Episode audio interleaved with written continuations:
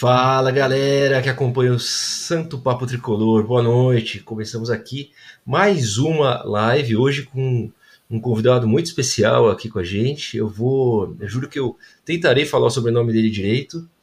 Ensaiei antes, mas vamos ver como é que sai. Antes de apresentar o nosso convidado, que até dispensa a apresentação, porque a torcida toda conhece já. Ah, conhece, boa... torcida toda.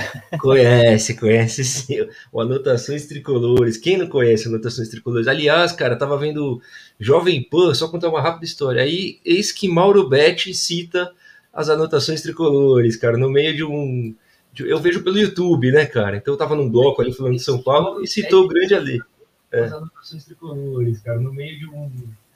Acho que no YouTube, né, é, o Mauro Betti é um cara fantástico. O Mauro Betti é. Ele sim dispensa apresentações. boa noite, Gui. Eu acho que meu, meu áudio vazou aí, sei lá o que aconteceu. Mas tamo junto, cara. Boa noite, Gui. Boa noite, boa noite, Marcinho. Boa noite, Ale. Prazer tê-lo aqui. Cara, programa especialíssimo hoje. Hoje vamos falar bastante sobre a história do São Paulo Futebol Clube, história do Ale como tricolor Vambora, pra, bora para mais um SPT especial aí.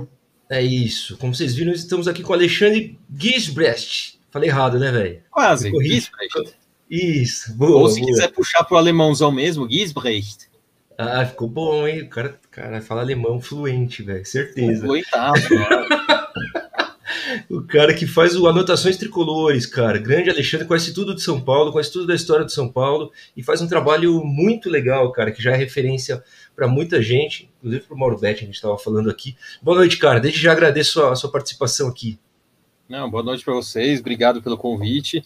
É, era para isso ter sido feito antes, mas aí a Federação Paulista colocou, colocou um obstáculo à nossa frente, marcando o jogo Santo André no mesmo dia. É né, e agora finalmente conseguimos fazer. Boa, boa, ali. Ó, para a gente começar, cara, se puder falar um pouquinho de você, cara, além do jornal, se você faz mais alguma coisa, ou se agora você vive só do jornal, e como que, que começou o tricolor na sua vida? Vamos dar aquele overview do Alexandre, por favor. Bem, é, sobre, sobre anotações, sim, hoje ele é o meu ganha-pão, é, tanto é que não dá nem tempo de eu ter outra profissão mais, porque eu tenho que eu dedico a anotações. Para vocês terem uma ideia, a última vez que eu. O último dia que eu tive de, eh, de folga foi 25 de, de, 24 de dezembro. Desde Caraca. então eu não tive mais folga, publicando anotações absolutamente todos os dias desde então, oficialmente a partir do dia 4 de janeiro, foi o lançamento oficial, mas antes eu já estava com os números zero, que era para eu me acostumar a fazer, ver como é que ia ser, é, pegar o, o ritmo, né? E desde então não tive mais folga. Tô adorando isso. É, é assim, tem, tem umas horas assim, você pô, preciso de uma folga, preciso poder, às vezes, sei lá, se eu, se eu, na hora que acabar essa pandemia, eu vou ter que pensar melhor nisso, porque hoje eu não posso viajar, eu não posso, é, eu, sei lá, fazer, fazer alguma coisa que tome um pouco mais de tempo. Mas assim, por exemplo, viajar eu não posso de qualquer jeito, então não faz muita diferença. Mas eu tô adiando já faz dois meses fazer a minha declaração do imposto de renda justamente por causa disso. Eu preciso fazer logo. Né? Agora, eu sou, sou São Paulino desde que eu me entendo por gente, embora quando eu fosse criança, mesmo assim, criancinha, até uns, nove, até uns 10 anos, eu odiava futebol. Eu odiava. Não é que eu não gostava, eu odiava. Nossa, cara. Então, é, eu, eu, eu virei a chavinha na Copa de 86 meio que assim, eu comecei a gostar de futebol. Eu não sei direito o que, que foi. A, a, Copa teve a ver com isso, mas assim, não foi na Copa, foi um pouco antes da Copa. Quando exatamente, não sei, não sei dizer. E aí a Copa acabou, é, meio que eu, eu, demorei um pouco para começar a acompanhar o São Paulo do, do, jeito que eu acompanho hoje, mas assim, é, no, na reta final do Brasileiro de 86, que eu comecei a acompanhar um pouco mais, no, no ano seguinte, já, quando começaram as aulas, eu lembro de já começar a falar com, com os caras da classe, né? Ah, jogo com o Fluminense, né, no, nas, nas quartas de final, é, jogo com a América tudo mais. Aí eu já tenho, já começo as memórias, e a partir daí comecei a comprar placar toda semana, é, mais tarde comprar Gazeta Esportiva na banca tudo mais. Então eu lembro a primeira vez que eu comprei a Gazeta Esportiva foi em junho de 89, não sei a, a data exata, um dia eu quero ainda descobrir que jornal é esse, porque eu, eu tenho a capa na minha cabeça. Mas assim, se eu, se eu olhar a capa, eu vou bater o olho e falar, é essa. Mas assim, eu não sei nem descrevê-la de, é, direito. Mas assim, em junho de 89 eu comprei a minha primeira Gazeta Esportiva, e aí eu até falei, pô, é, isso é. Eu, eu tô, pô, tô comprando um jornal, né? Eu tinha 13 anos e pensava, tipo, para mim, sinal assim de que você está começando a chegar na vida adulta era comprar um jornal.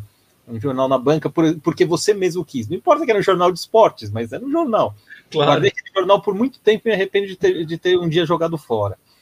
E e a, mas a partir daí eu já comecei a, a guardar assim. Eu sempre, eu sempre gostei muito de história de futebol. Eu achava, eu achava que todo mundo, assim, eu, eu sei dizer é, para você todas as, as finais de Copa do Mundo, em, em que países foram, é, quem ganhou, tudo mais, é, e eu achava que todo mundo sabia disso. Eu vi, assim, a Placar publicar a relação de campeões e vice, não sei, por que estão fazendo isso? Todo mundo sabe. Isso depois eu fui, eu fui perceber que não, não era bem assim. Tipo, tem, tem uns loucos que nem eu, tem, tem uns loucos mais loucos que eu ainda, mas é, eu achava que isso era coisa perfeitamente assim, banal. Né? E tudo bem, a Copa do Mundo nem é tanta coisa, mas aí quando você começa, ah, vou recitar todos os campeões brasileiros, todos os vices, todos os campeões paulistas, isso aqui, aí já, já começa a entrar num, num, num campo um pouco mais, mais abstrato, né? E, e Nossa, aí. Qual, tipo... qual, o segredo, hein, velho, de ter essa memória? Não, eu fico assim, cara, é, impressionado, porque minha memória é muito ruim, cara. Então, às vezes, eu confio ah, o Gui tem uma memória boa, então, para mim, é uma coisa surreal. Não ah, tem eu... segredo. Eu esqueço de muita coisa Cara, também. Não tem segredo. Se eu, se eu tivesse, se eu não tivesse a minha planilha de jogos, eu ia esquecer de um monte de coisa. Tem uma planilha de jogos, uma planilha de, de, efemérides. Então aí fica, fica muito mais simples de fazer. Mas tem coisas que eu lembro, assim, que, eu, que nem eu falei do jornal de junho de 89. Eu lembro, eu lembro até a banca onde eu comprei. Né? Então, eu estou lendo agora o, o, último livro do Flávio Gomes, o Imola, 1994, e ele tem uma memória afetiva assim também. Ele lembra da primeira placar que ele comprou. Eu lembro da primeira placar que eu comprei é, edição, em setembro de, de 1987, era o número 909. É, eu lembro que fomos eu, o meu irmão e mais uns amigos nossos. A gente pegou carona para ir até o, o, o, centro comercial ali e pegamos carona. Fomos todo mundo da banca a gente estava acho que em quatro ou cinco, cada um comprou uma placar igual, todos tinham a mesma placar, né? e depois voltando para casa, a gente ficava lendo, falando, nossa, olha isso aqui, não sei o quê. Então, eu, eu, tenho essas memórias. O Flávio Gomes tá, fala muito disso nesse livro, e eu me identifico demais com isso. Que legal, cara, que legal.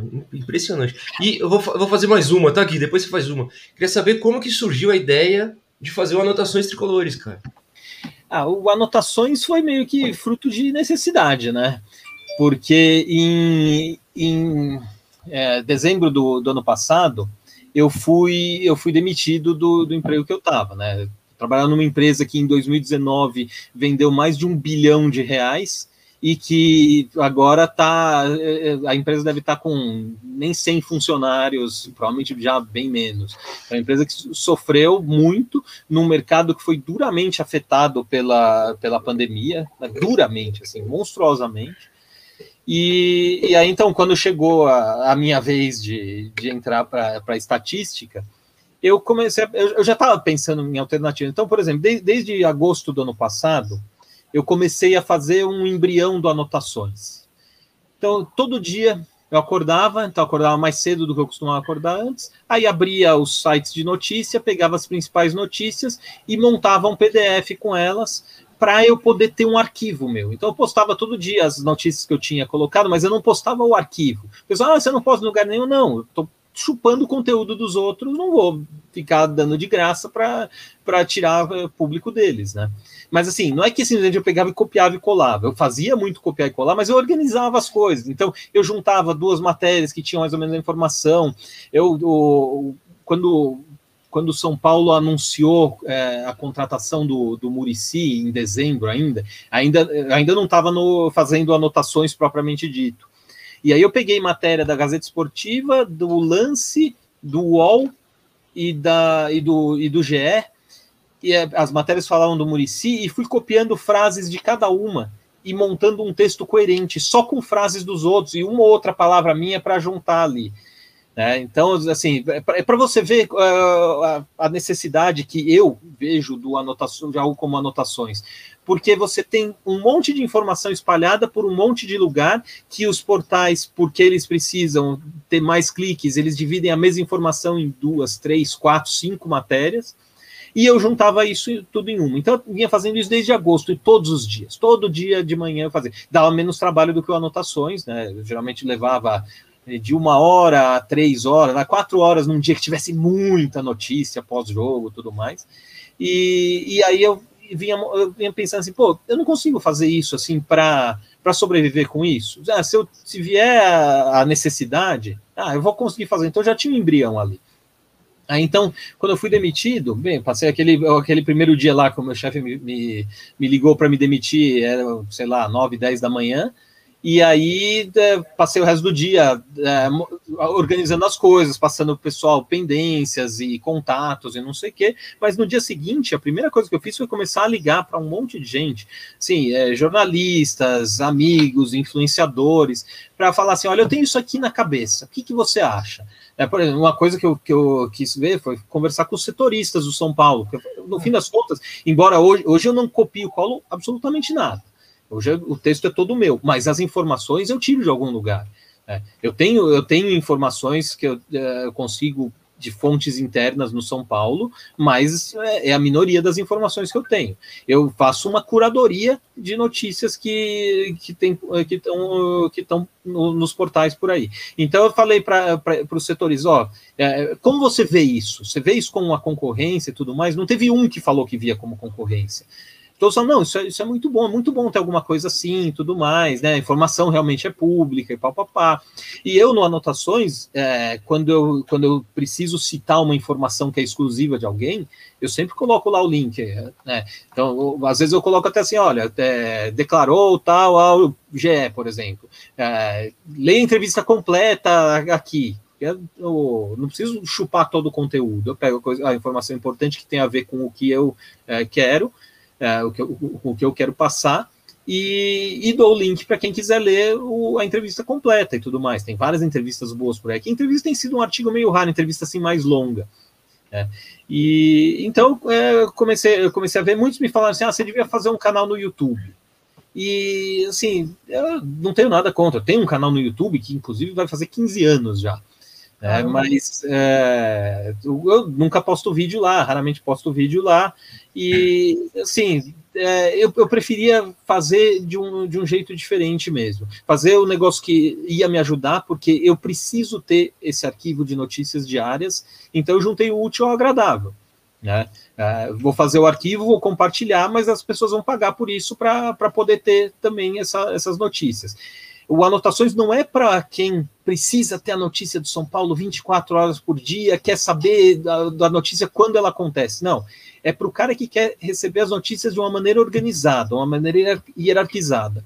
Você pega os portais, todos eles, aí não tem exceção. Você ver as notícias do São Paulo, o que, que é? É uma lista de links. Você não sabe o que ali é importante e o que, que não é. Uh, o, no caso do, do GE e, da, e do lance, eles ainda separam uma outra mais importante, colocam no, no, no mosaico lá em cima da página, mas assim, é, são uh, duas, três, três matérias, quatro no, no caso do lance. É, e à medida que o dia passa, a matéria pode cair ir lá para a lista de baixo e tudo mais. Aí você precisa achar alguma coisa que seja, não estou nem falando de dias anteriores, mas de algumas horas anteriores, e você não sabe o que é importante. E também colocam muito assim de ah, reação de famosos, alguma coisa que aconteceu do São Paulo, comentário de alguém nada a ver falando do São Paulo e tudo mais. Eu filtro tudo isso. Eu leio muitas dessas coisas, porque é, preciso ler para montar anotações, mas eu filtro isso. A ideia é que o, meu leitor ele tenha é, essas notícias filtradas, ele vai ter com algum atraso, que ele vai receber no, no dia seguinte de manhã, mas vai ser como se fosse um jornal antigo.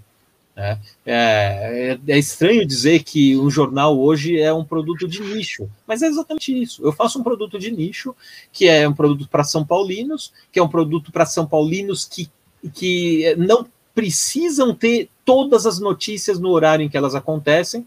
É óbvio, nada impede que o cara continue acessando o GE, o UOL, uh, olhando o Twitter e tudo mais. Mas assim, eu, eu sei que tem leitores que os caras veem essas coisas, sabem mais ou menos o que está acontecendo, mas para eles verem o detalhe, eles esperam anotações chegar. A anotação oferece as notícias, oferece alguma opinião, oferece algumas estatísticas. Então, eu sempre tento colocar eh, na, nas edições o máximo possível de informações que ele não vai encontrar em outros lugares. Então, depois dos jogos, eu tento colocar algumas estatísticas é, diferentes. Por exemplo, essa, essa semana, alguns setoristas me chamaram para perguntar assim: ah, quando foi a, a, última, a última vez que São Paulo ganhou, ganhou três jogos uh, seguidos pela Libertadores, no, no, início, né, os três primeiros jogos da Libertadores? Eu, na hora, bati falei: nunca. Né? Você não vai nem pesquisar? Não, eu sei disso, porque está na última edição da anotação, na, na edição do, do, depois do jogo do Rentistas é, do Anotações. Aí até passei para eles, mostrei o trecho lá, e, e aí, então essa informação estava lá e estava só na anotações, a informação que saiu só na anotações. Esse é o tipo de coisa que, que, eu, que eu me orgulho de ter. Eu coloco também, ah, em dia de jogo, eu coloco as estatísticas do, do confronto contra aquele adversário. Eu estava agora preparando a do, a do Racing, né? Com o Racing são poucos confrontos, então eu fiz uma, um apanhado de estatísticas contra clubes argentinos, aí listei lá os cinco jogos contra o Racing. É, é esse tipo de coisa. Eu tento colocar alguns diferenciais né, para que o cara receba aquilo e ele, e ele sinta que aquilo não é só a curadoria tem alguma coisa a mais. Que legal, cara. Não, e é um trabalho diferente de tudo, né, cara? Até queria te perguntar se você é, é pioneiro nesse tipo de trabalho, se você tem alguma referência parecida, alguma coisa que você já viu. Eu tenho uma referência, mas é uma coisa meramente parecida. É, eu acompanho também muito hockey no gelo. Então, é, já há mais de 20 anos, eu, eu, eu, eu, gosto, assim, o hockey em si vai fazer 30 anos que eu acompanho, mas é, eu sempre gostei dos times de Pittsburgh. Eu torço para os Penguins, eu torço para os Pirates, eu torço para os Steelers. E há uns, mais ou menos uns 20 anos, eu comecei a, a seguir o trabalho do, do pessoal que, faz, é, que escrevia as notícias é, dos Penguins no, no jornal Pittsburgh Post-Gazette. E assim, eu comecei a ter, trocar de vez em quando e-mails com, com, é, com alguns deles e tudo mais. E um deles, depois ele passou para cobrir os Pirates. Então ele mudou de, de cobertura, deixou de cobrir hockey e passou a cobrir beisebol. E nessa época ele fez um, um site dentro do site do jornal, um blog, né? É, em que começou a ter muita participação de leitor. Então eu estava lá sempre entre os leitores que, que comentavam, conheci muita gente ali, muitos caras que, é, que também gostavam de, de, quase todos americanos, mas assim, é, gente que, que uh, considero amigos tudo mais, mesmo que não, não fale tanto. Na época eu falava muito, agora eu quase não falo, mas são, são meus amigos. Né? E, e aí, um, um, belo dia, ele deixou esse jornal e foi para o concorrente. Só que aí ele foi ser colunista, foi tratar de, de todos os esportes. Ele ficou lá três anos. Aí, no, no meio da Copa de 94, eu lembro que eu, que eu recebi o, o e-mail dele falando sobre isso. Eu estava no ônibus voltando de Brasília, é, porque eu tinha ido assistir o terceiro lugar da Copa, Brasil e Holanda. E aí apareceu o e-mail dele, estava tava no ônibus, ou a gente tinha parado em Catalão, né, uma das quatro, cinco paradas da viagem. É, eu, eu, tinha descido do ônibus, tivesse pegado alguma coisa para comer e voltei. Estava esperando o povo voltar e de repente eu vi chegou um e-mail era dele falando que estava saindo do jornal e que ia começar um negócio só dele e tudo mais. Então o que, que ele fez? Ele montou um, um blog é, em, com acesso pago, em que a princípio ele ia dar opinião só, mas aí o, o negócio cresceu tanto que ele passou a dar notícias também.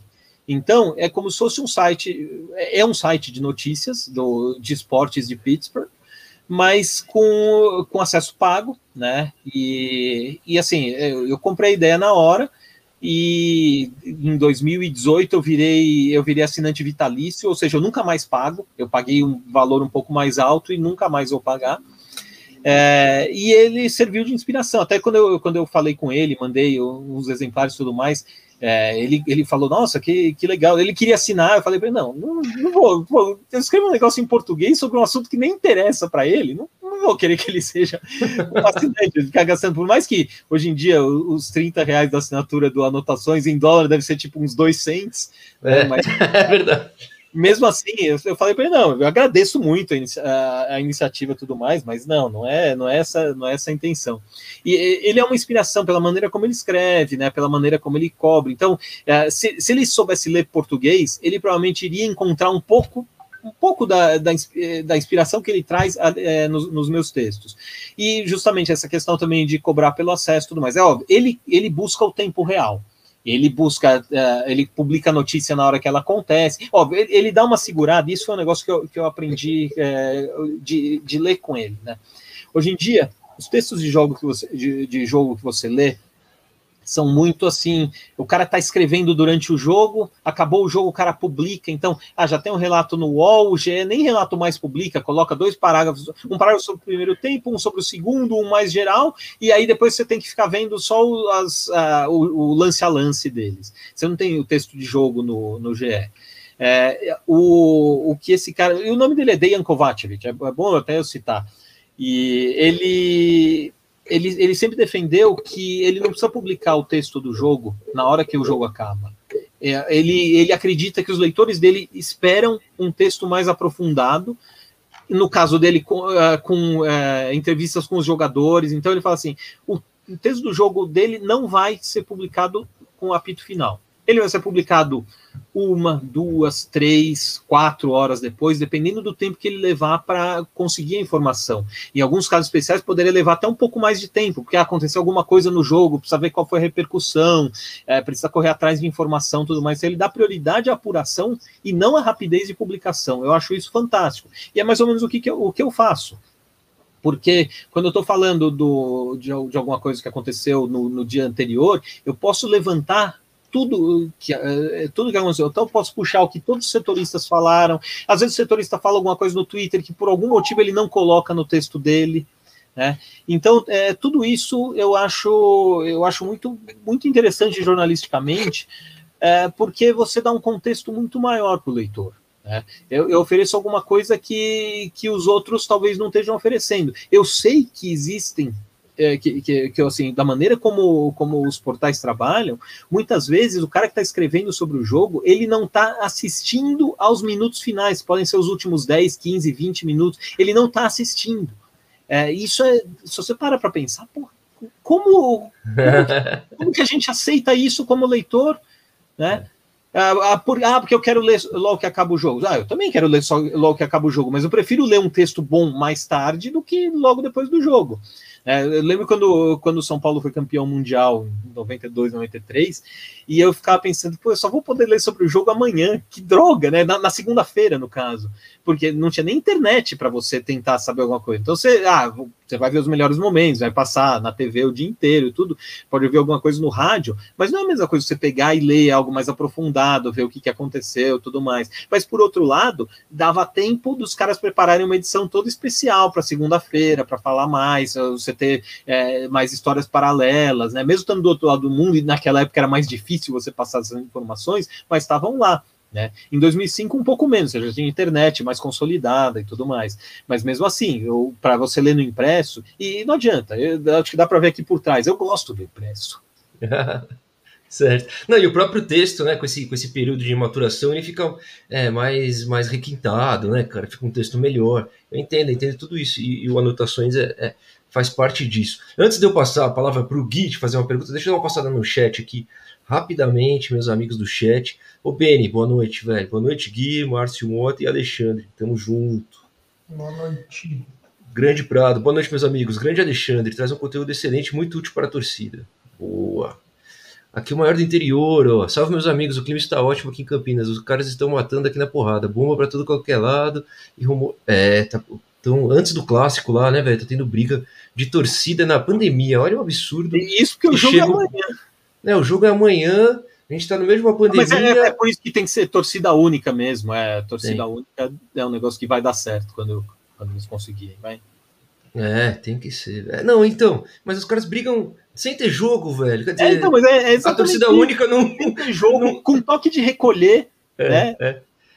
É. É um absurdo, é muito, é muita falta de civilização. Boa, é, boa a todos. Boa, Flavião, tamo junto. A Beth, boa noite. Anotações tricolores é um conteúdo de excelente qualidade. Minha leitura de toda manhã. Adoro. Olha que legal. Temos uma leitura. Ah, a, Beth, a Beth é, é, assinante. Boa, boa. Boa noite, senhores. Ó, Portuga. Mais um. Grande, grande São Paulino. Boa noite a todos. Gostaria de perguntar para o Alexandre se ele sabe qual foi o maior período que o Corinthians ficou sem ganhar do São Paulo no Morumbi. Abraço e ótimo trabalho de vocês. O Gui, então vamos para essa antes da sua, tá? Desculpa. Ó, aqui eu já vou. Pode ir lendo aqui, eu vou levantar aqui na planilha isso, porque o problema é que antigamente os clássicos todos eram no Morumbi, então esses períodos tendem a ficar menores. Mas eu estou buscando aqui, colocando aqui os filtros na planilha, Corinthians, Morumbi, e a, a gente já, já levanta aqui. Porque teve, Olha, teve os jejuns em que o Corinthians não ganhava de São Paulo em lugar nenhum né, entre 91 e 93, entre 2003 e 2007. Por exemplo, esse de 91 a 93 é muito, é muito legal, porque esse, esse aí foi o período de, em que o Corinthians passou é, oito jogos, não é que não ganhava do São Paulo, não marcava gol no São Paulo. Aquilo, aquilo, aquilo foi, foi um negócio maravilhoso. E quando marcou, marcou com um gol impedido. É incrível. Ah, clássico do Corinthians, né? Então tá, enquanto o Ale pesquisa ali, que é nossa biblioteca em tempo real ali, a gente vai passando as outras aqui. João, tamo junto, irmão. Salve, amigos. Boa. É, Flavião. Sobre memória afetiva, lembro-me bem que assim que o São Paulo ganhou o Bimundial, ganhei do meu saudoso avô um chaveiro personalizado do Santo Paulo na época. Tenho até hoje. Que legal, velha história, tá vendo? Ficou para sempre. Tiago, o time. Aí, senhores, tamo junto, Tiagão. Diego Gomes, salve tricolores, acabei de chegar do trabalho. Que história é essa do Guerreiro no São Paulo? Cara, isso aqui é uma coisa que a gente pode até discutir aqui, a opinião de cada um, hein? Essa do Guerreiro. o é... São Paulo, eu sei que foi atrás do Guerreiro, isso é informação. O São Paulo foi atrás do Guerreiro. Mas é, até, até onde eu sei, o negócio não evoluiu na época e não iria mais, mais adiante. E você seria a favor ou contra a lei? Primeiro a lei, depois o Gui. Ah, contra. Não acho que assim, é, é, um time que já tem jogadores é, mais experientes e tudo mais, você trazer mais um que tem tido problema de contusão e tudo mais, eu não, não traria. Ainda eu mais que ele não deve ser barato. Ah, pelo menos uns 800 mil, né? eu li que ele ia pedir 300 mil, mas enfim, eu sou contra. E você, Gui?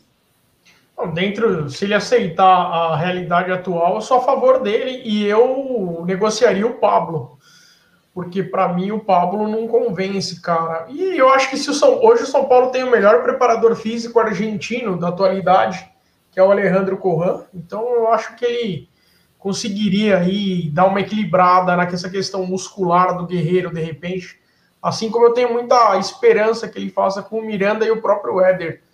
É um jogador realmente tem uma idade avançada já, mas eu, eu tem uma, uma queda por esses caras aí, esses grandes jogadores. O Guerreiro fez, fez história no Corinthians. Eu, eu, eu sinceramente, eu não, eu não me apego a isso. Eu, eu, sempre cito como exemplo o Miller, por exemplo, que jogou em São Paulo, Corinthians, Santos, Palmeiras, ganhou títulos, jogou muito. O próprio Danilo, mais recentemente, é, ídolo no São Paulo para alguns, ídolo no Corinthians para outros. Eu acho que seria interessante contar com o Guerreiro dentro de uma realidade financeira atual do São Paulo. A gente sabe que o São Paulo, assim como a grande maioria dos clubes brasileiros, vive um momento delicado financeiro. Mas, mas eu acho que ele não vem. Acho que ele não vem. Boa. Conseguiu, ali? estatística, sim. O maior período realmente é o de 2003 a 2007. Então, o Corinthians é, ganhou do São Paulo em março de 2003 e foi ganhar de novo em outubro de 2007. Nesse período. Gol do Betão. É, exatamente. Nesse período foram 12 jogos no Morumbi, né? teve mais algum do Pacaembu, pelo, é, pelo menos um. No, abri aqui a planilha só no Morumbi. Pelo menos um tem no, no, no Pacaembu, que foi o 5 a 1 deve ter tido mais algum. E, mas assim, nesse momento, a gente não está longe de igualar esse recorde, né? porque foram, é, foram quatro anos e quatro anos e seis, sete meses, mais ou menos. Agora a gente tá, a gente vai completar quatro anos em setembro. Então, se segurar isso aí até o começo do, do ano que vem, no, no Morumbi, esse ano tem garantido mais um jogo pelo brasileiro, né? E aí depois, se, se no, no Paulista não for no Morumbi, por exemplo, já vai ser garantido que, que o, o tabu vai continuar se ele for mantido agora no, no brasileiro. Aí, se não tiver jogo no Paulista, já praticamente garante que vai igualar. Pode ser a Copa do Brasil também, né? Sim, tem, tem, tem a Copa do Brasil que eles podem se encontrar, né? Teoricamente, até eles podem se encontrar na Sul-Americana, né? Mas aí dependeria de um, de um pequeno desastre para o São Paulo. Pelo amor de Deus, vamos virar essa boca para lá. Boa, velho. Só, ó, boa noite, tricolores. Estamos juntos, Mateuzinha. Tá sempre com a gente, o Matheus. O Guerreiro, já falamos aqui. Gustavo Cole, tá aí, ó. Boa, várias bandeirinhas. Ale é foda. Boa. Léo, salve tricolores. Boa, Léo. Tamo junto. Agora você, Gui, por favor, meu amigo, faça uma pro Ale. Só uma? Só uma. Cara, Ale, eu tenho assim, cara, eu tenho comigo que nos últimos anos a, a comunidade São Paulina, tanto no YouTube quanto na internet como um todo, ela tem se fortalecido, tem crescido cada vez mais, até buscando uma, uma via diferente daquela da mídia tradicional tal. Você acha que isso passa por uma questão da torcida querer ouvir algo mais de torcedor para torcedor? Ou você acha que isso vai de encontro a uma certa parcialidade que a gente vê no jornalismo esportivo? Eu, eu, não sou adepto dessa tese de que o jornalismo esportivo é parcial, eu realmente não, não sou. É óbvio, existem exemplos de parcialidade, mas é, é, é coisa assim, mais pontual. É, às vezes o que a gente toma como parcialidade é simplesmente a opinião do cara que assim, a opinião de todo mundo é parcial. Tá? Então, quando a gente fala do São Paulo, a gente está tá sendo parcial uh, em 90% das vezes. E, e, assim, às, às vezes uh, as coisas não vão bem. E aí, se, se, não vão bem, a gente tem que, tem que falar. É que quando a gente fala, a, a, é, não, é isso mesmo, não sei o quê, ou então vai virar, é, corneta, não sei o quê. Quando os outros falam, ó, oh, parcial, tá querendo provocar crise e tudo mais. A, a primeira coisa que eu penso é, Imprensa não, não gera crise. Isso não existe. Nunca existiu e nunca, provavelmente nunca vai existir. É, é, ninguém planta crise. Se muitas vezes assim, muitas coisas que aparecem assim, a intriga na imprensa, quando você vai ver, não é a imprensa que está criando intriga. É alguém de dentro do clube que está tentando criar intriga lá por algum motivo. A gente tem isso até hoje. Assim, se eu, se eu falasse todas as histórias que eu, que eu ouço lá eh, sobre o, sobre o São Paulo, hoje, hoje em dia, tá? Não tô nem falando de coisas recentes, porque tem, se for tem, coisas. Tem que é, falar, hein? Tem, tem que falar. Não, não, pode, não pode, porque esse é tipo de coisa que, que dá problema de falar. Mas assim, é, se fosse contar isso aí, é, é um negócio, coisas absurdas. Sim, óbvio, não é tudo, não é tudo que está, todo mundo está tentando derrubar todo mundo, mas, mas existem pessoas que, assim, e às vezes não faz nem por maldade, não é que quer prejudicar o clube, é que não percebe como isso pode é, atrapalhar. E não é atrapalhar porque a imprensa vai vazar, isso atrapalha de qualquer jeito. Né? Então são guerras internas, guerras políticas e tudo mais. Isso, isso sempre existiu e sempre vai existir, mas aqui no São Paulo, tradicionalmente, as coisas eram, eram diferentes, as coisas sempre eram resolvidas lá dentro. Isso não só em termos de política, mas em termos de jogadores. É, é. Assim, é, é, o, o, que, o que eu já ouvi de história, assim, tipo, 20, 30 anos depois de algo que aconteceu num treino e que nunca vazou na época, nossa, imagina, hoje, mesmo com o treino fechado, a imprensa não pode entrar no CT hoje, mesmo assim vaza esse tipo de coisa. Imagina lá há 30, 40 anos, quando a imprensa estava lá o dia inteiro, não era só um cara da imprensa, eram vários veículos, os caras viam tudo, e mesmo assim não viam certas coisas, essas coisas não vazavam. Hoje em dia vazam por quê? Porque tem alguém que tem interesse em que essa informação seja pública, né? Pode ser um empresário, pode ser um, mesmo um dirigente, pode, assim, as pessoas têm interesses. É, cada um de nós tem interesse, mas assim, é, é você, você divulgar uma coisa é, depende muito do motivo que você quer divulgar. É, tem coisas que você não, nem deveria divulgar, mas você acaba divulgando porque isso vai te beneficiar de algum outro jeito, ou vai prejudicar alguém que você quer que seja prejudicado de algum outro jeito. Bela, bela resposta, hein? É, deixa eu dar mais uma passada aqui no chat, rapidamente. Ale, boa noite, amigo. Entrei na parte do YouTube, né? Como, como assim, é, assim, Ali? Eu, eu, eu, respondi uma parte da pergunta, eu não, não respondi a pergunta. É, assim, mas a, apesar de eu não identificar essa parcialidade, o, tem, tem também a questão de que sim, a, a torcida quer ouvir o, a própria torcida.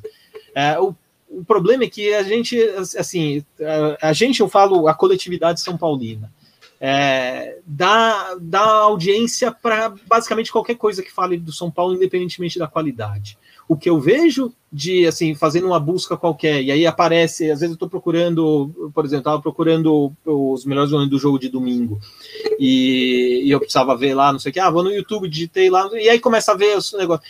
Por exemplo, uma coisa que tem, que tem aparecido muito é, é react de reação de São Paulino ou de rival a gol do São Paulo, não sei o que. Existe audiência para isso. Assim, não, eu não sou o público disso, mas tem gente aí que, que tá a fim de ver. É. Então, assim, tem público para todas as coisas, mas o problema é, não, o, o YouTube não tem um filtro.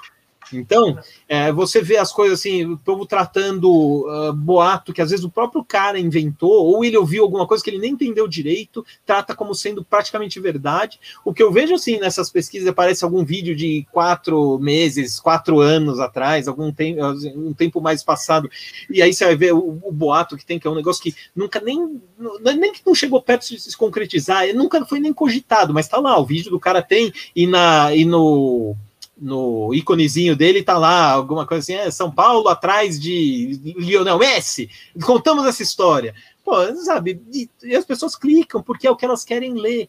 Né? Assim, antigamente você tinha o filtro que eram assim os jornais, os, as rádios e os, e os canais de TV. Então você tinha algum filtro. Você podia não concordar com esse filtro. Mas ali você sabia, bem, o cara não vai publicar um boato qualquer se não, se não tiver o respaldo do editor dele, do né, de alguém lá dentro do, do jornal. Ele pode até fazer isso uma ou outra vez, mas ele não vai fazer duas, três, quatro vezes, porque vai chegar uma hora o pessoal, pô, peraí, né? Que você está publicando esse tipo de coisa que nunca se confirma, peraí, vamos, vamos ver isso aí. Porque um, um, um jornal, um portal assim do, dos grandes, você tem a, a, política, por exemplo, você pode ter uma fonte que você não vai identificar no texto. Mas é, você não pode identificar, obviamente. Mas assim, o seu editor sabe quem é. Então, não é que você está tirando, você tá tirando a sua cabeça. Sim, se você publica, ah, o São Paulo está interessado no Lionel Messi, fiquei sabendo por uma fonte interna. E aí o, o, o, o, editor do cara vai lá e fala assim: bem, quem é a sua fonte interna? O cara vai virar e falar assim: é, pô, o próprio Júlio Casares me falou isso, não sei o quê.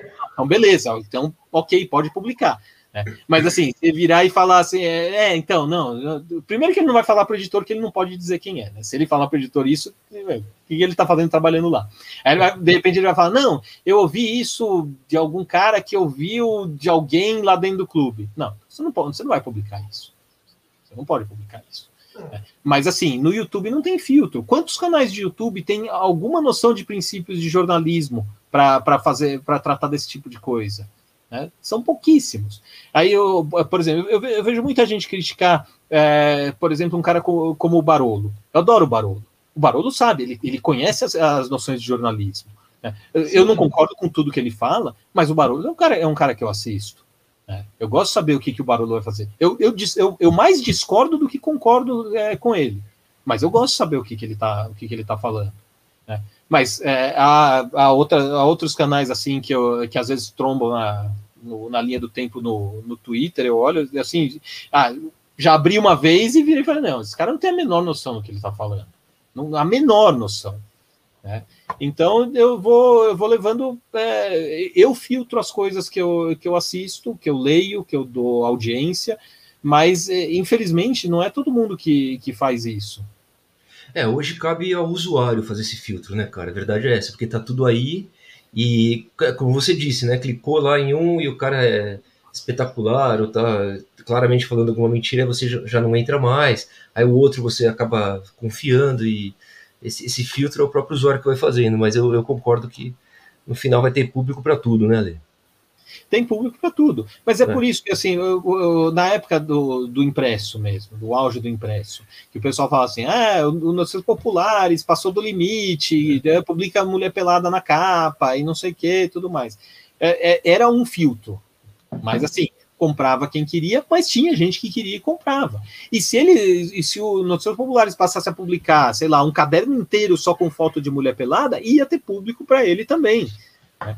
Então, é, é e se publicasse só fofocas que, de coisas que não. Que, não aconteceram, nem, nem iriam acontecer, também teria o público. Tanto é a história do bebê diabo lá nos anos 70, nos populares, era um negócio claramente inventado, que depois eles admitiram que era inventado, e tinha jornal, tem público para isso. É, assim, eu, eu, pesquisando, eu pesquiso sempre jornal antigo, né? Então, por exemplo, um negócio que o Diário Popular gostava muito nos anos 60 era falar de OVNI. Adorava. Você, você toda hora trombava com alguma história de OVNI no Diário Popular. É, então, assim, tem público para isso. Só que é, o, você, você precisa, como comunicador, saber onde é o seu limite. Né? Porque, assim, é, eu tenho certeza que se eu fizesse um canal de YouTube é, e eu começasse a, a, falar de rumores e não sei o que e tudo mais, pô, com, a, com, a, credibilidade que eu, que eu consegui no Twitter nos últimos anos, pô, eu conseguiria ter algum impacto com isso aí. Mas o que, que eu ia ganhar com isso? Visualizações, tudo mais?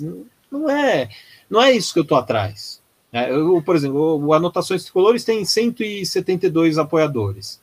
É, eu, eu tô satisfeito. Assim, eu gostaria de ter um, pouco mais para alcançar o nível lá que eu, que eu vi e falar assim, ok, agora dá para dá tocar tranquilo e melhorar o, o, melhorar a publicação e tudo mais. Assim, se eu tivesse o dobro de apoiadores, eu provavelmente teria alguém trabalhando junto comigo. Né? Mas assim, eu não preciso ter 2 mil, 20 né, mil, 200 mil, 2 milhões de, de apoiadores. Né? Eu tô, tô só dizendo, eu sei que eu estou falando para um público pequeno. Eu sei que quando eu publico anotações, eu estou falando com é, 172 pessoas, mais ou menos. É, mas, assim, eu estou absolutamente tranquilo com isso. Boa, é pequeno, mas é um grupo seleto, né, cara? Um público de, de, de qualidade. V vamos seguir mais um pouquinho no chat aqui, ó. Boa noite, amigo. Sensacional o trabalho, o trabalho do Alexandre. Mais uma live show de bola. Boa. Tem vários fãs aqui, o Ale, hein, velho? Sou fã do Ale. Deixa eu publicar de novo no, no Twitter, vamos ver se tem mais gente aqui assistir. Boa, melhor ainda pra gente. A melhor live da net, aí, o polonês mentiu a respeito do Santo Papo. Salve, Santo Papo, boa noite, boa noite, fuck you. Tamo junto, irmão, sempre. Graças a Deus. Alex Ferreira, boa noite, amigos, boa noite. O Rafael tinha falado que de 2013 a 2007, maravilha. Ó, o Tiagão, Marcito, que legal ter feito essa ponte para termos esse ilustre São Paulino aí, nosso amigo em comum, Thiago Maran, que me apresentou ele em um jogo no Morumbi. Ah, Boa, Thiagão. É, cara, o Thiagão esteve aqui com nós. Ele que, é verdade. Obrigado, Thiago. Obrigado. Grande Thiago. Ó, o Benny tá falando aqui, Guerreiro não. Então tem uma certa rejeição da torcida. Por enquanto, o chat todo, eu e o Ale não queremos, mas o Gui quer. O Gui, vocês percebem, né, galera? É sempre um pouquinho do contra, né?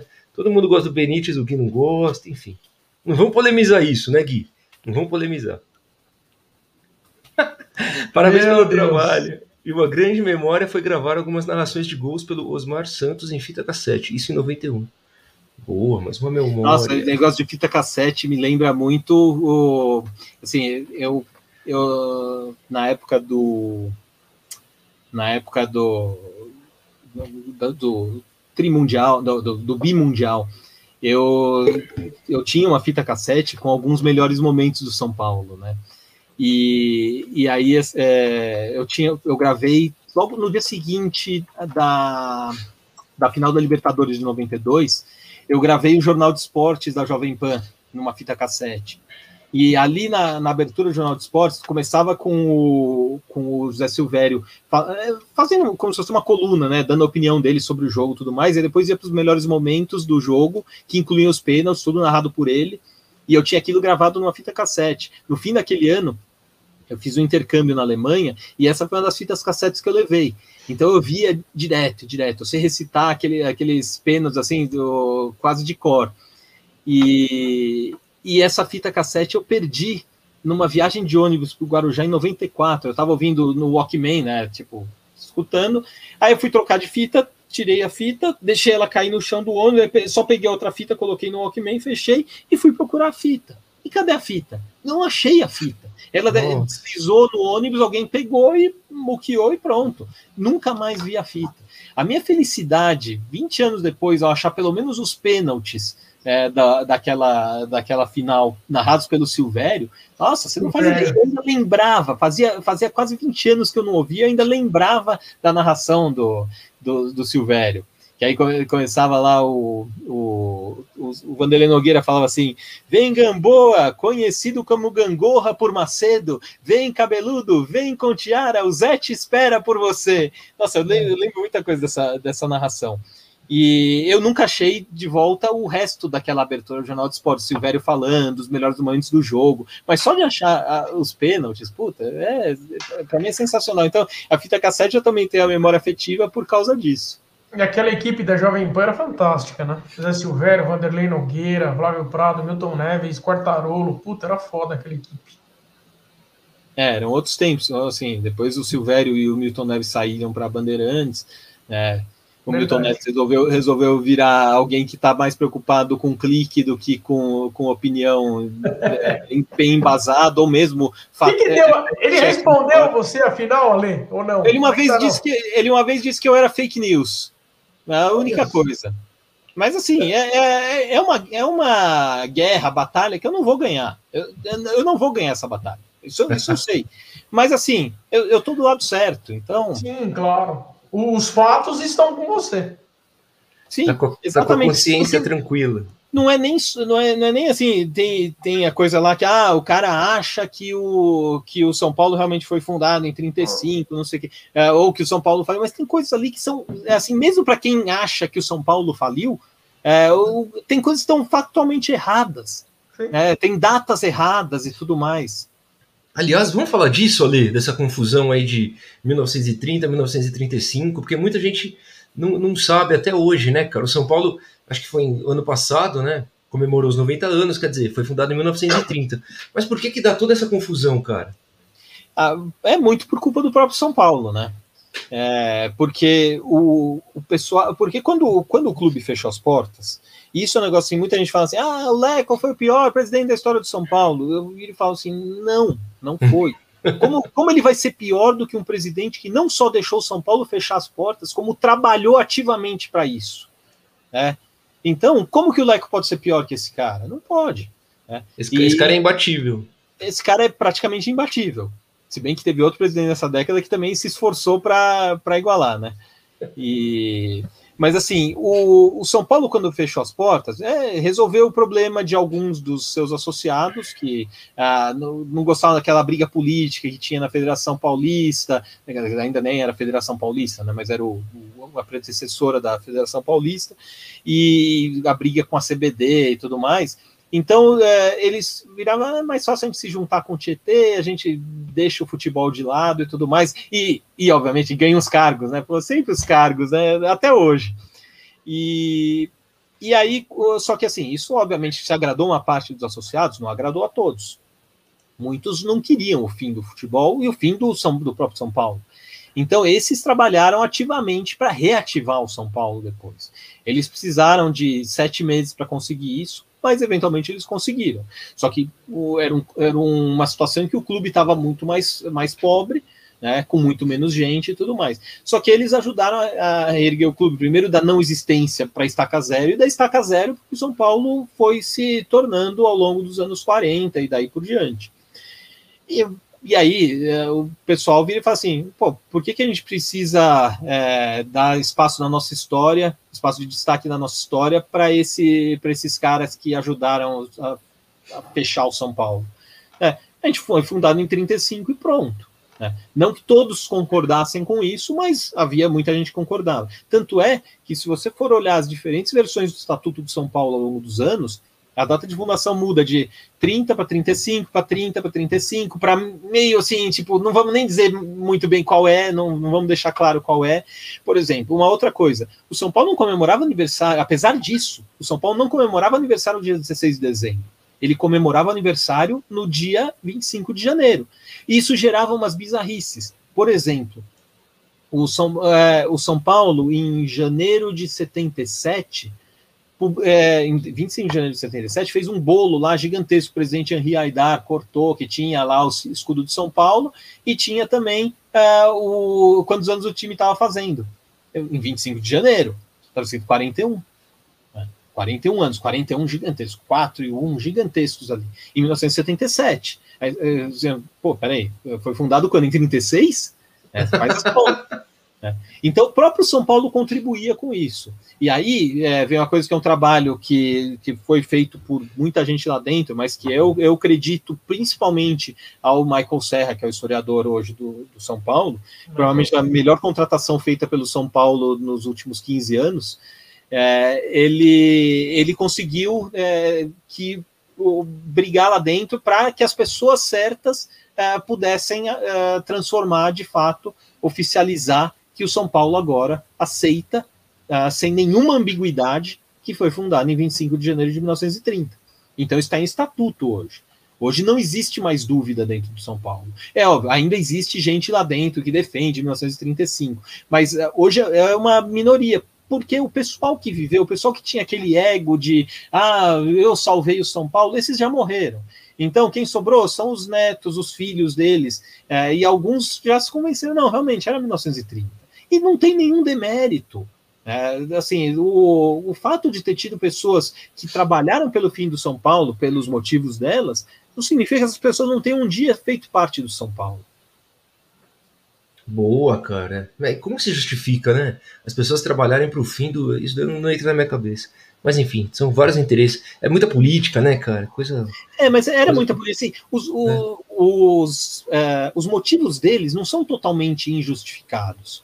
É, porque, assim, estava tendo uma politicagem, então o Corinthians e o Palmeiras fundaram uh, uma, uma uh, o, pre, o, predecessor da Federação Paulista, né, a, a Liga, Pauli, a Liga, Liga, Bandeira, Liga de Futebol Bandeirante, e, e, eles davam as cartas. Então, o que aconteceu? Em março de 1935, o São Paulo jogou um amistoso com o Palmeiras, e aí deu problema lá com a arbitragem e tudo mais. O Palmeiras fugiu do campo. Então, eles, eles falam muito de 42, mas eles esquecem 35. Tá? É, eles fugiram de campo. E, e aí o São Paulo ficou revoltado. Falou, pô, os caras vão ficar fugindo de campo assim, papapá. Né? É, e era, era normal, sim, também. É, era normal naquela época, um time, é, nos conforme que está acontecendo em campo, sai do campo. Isso aconteceu é, em Corinthians e Palmeiras, em São Paulo e Palmeiras, tudo mais. É, era comum. O, o São, São Paulo, Paulo, São Paulo e Santos, né? Tem uma história famosa. É, mas aí, aí é um pouco é, diferente. Assim, do, do, ali o time realmente virou falando: não vou mais jogar. Né? Ah, é? E, e aí então o São Paulo virou e falou assim: pô, vamos tomar providência para que isso não aconteça mais. Né? É, e a, a, a, Liga não fez nada. A Liga era formada basicamente por, por dirigentes do Palmeiras e do Corinthians, do Palestra Itália, né, no caso, e, e virou e falou: não, não, não vai fazer nada. E o São Paulo estava meio cansado disso, os dirigentes estavam meio cansados desse tipo de coisa. Eu falei, pô, tudo. Os caras não querem, não querem moralizar o negócio. É, eu, fica, fica nessa questão, ah, a gente defende o, o, profissionalismo, mas as coisas são, são meio. É, assim, feitas uh, com base em influência e tudo mais. Tanto é que o São Paulo, quando ele finalmente se, se desfiliou da APEA, que era a Associação uh, Profissional inicialmente, né? E, o, isso aconteceu em, no começo de 1935, ainda um pouco antes, em fevereiro. Aqui que a, a LPF, aí a Liga Bandeirante de Futebol já tinha mudado para a Liga Paulista de Futebol.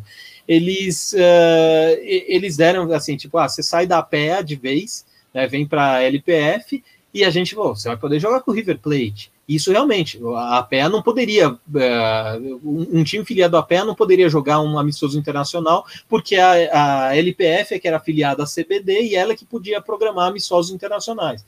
E aí o São Paulo acabou indo. Foi, assim, o São Paulo tá, iria ficar isolado se ficasse na PEA, iria ficar que nem a Portuguesa e o Ipiranga, que ficaram lá. A Portuguesa até foi campeã paulista em 35 e 36 né? Mas, uh, e provavelmente seria isso que aconteceu com o São Paulo. De repente, o São Paulo ia ficar na pé, uh, jogar o Paulista de 35, 36, uh, talvez até ser campeão, né? Tinha um time, tinha times melhores que, o, que a portuguesa e o. Tinha um time melhor que a portuguesa e o Ipiranga. É, e, e, aí o, e aí depois ia acabar fatalmente tendo que ir para a LPF, que nem aconteceu com a portuguesa depois, e a portuguesa, e para a portuguesa foi ruim ficar esses, esses dois anos afastado. Né?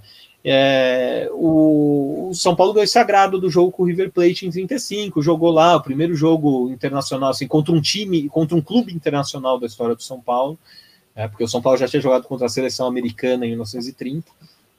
E então é, era isso, era politicagem. O pessoal estava cansado desse tipo de politicagem. Foi mais ou menos como se o Juvenal, em vez de virar e falar assim, ah, eu vou brigar com a CBF, que nem ele fez, e talvez não devesse ter feito, não da maneira como ele fez, ele virasse e falasse assim, ah, então deixa, a gente fecha, fecha as portas do São Paulo e não, não joga mais futebol profissional.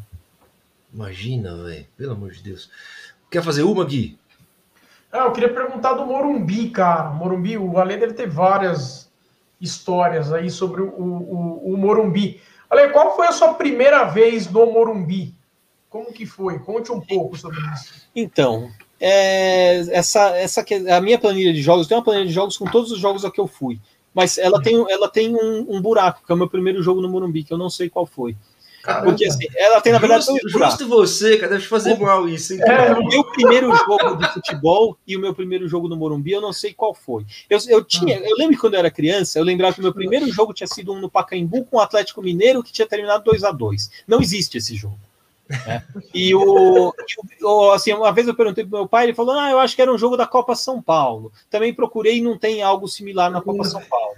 Eu imaginava que tivesse sido em 82, talvez 83 e tudo mais. Naquela época eu nem gostava de futebol, eu odiava futebol, então é, não, não, não teria nem memória. Eu lembro do meu primeiro jogo no Morumbi, eu me lembro de estar lá.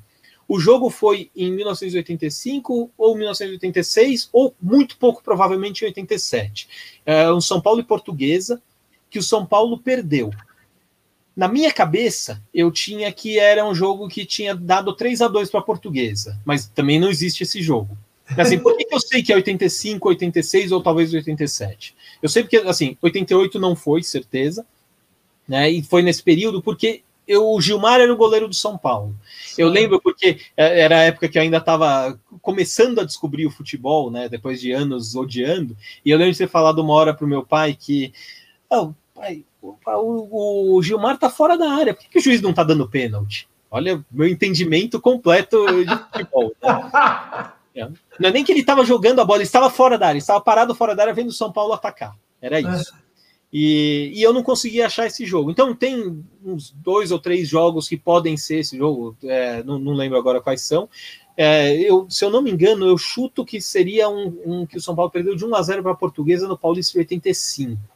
Mas assim, eu não tenho certeza, não, não tenho como, como saber. Provavelmente eu vou morrer sem saber. É, 85 que o São Paulo de, decidiu o campeonato contra a própria portuguesa. Né? Sim, que é o primeiro campeonato que eu tenho alguma lembrança assim do título em si. Eu ainda estava naquela fase assim, começando a deixar de odiar o futebol, mas eu lembro de ter visto na TV que o São Paulo foi campeão, paulista, não sei o quê. Eu lembro, tenho, tenho memória disso. Eu lembro assim, exemplo, apesar de eu, de, de eu odiar futebol na época, eu adorava jogar botão. Então, eu lembro que, uma, que eu tinha um time do. Um, um, eu tinha um time, eu tinha vários times, vários, dezenas, porque eram uh, alguns meus e um monte que o meu pai tinha montado quando ele era criança, adolescente, ele deu para mim. Então, eu montava os meus campeonatos de botão. Aí eu lembro que eu tinha um time do esporte e tinha um camisa 6 que fazia gol pra caramba. Um, um, botão assim, provavelmente aquele botão é dos anos 60, mas assim, eu jogava com ele. Isso foi em 84. Eu sei que foi em 84, porque eu lembro de ter visto muito, de ter ouvido muito falar do Paulo Vitor, do Fluminense, goleiro do Fluminense campeão brasileiro naquele ano. E, em cima do Vasco. Em cima do Vasco. E aí eu, é, eu não sei porquê, eu virei, eu lembro que eu era uma criança de 8 anos, né?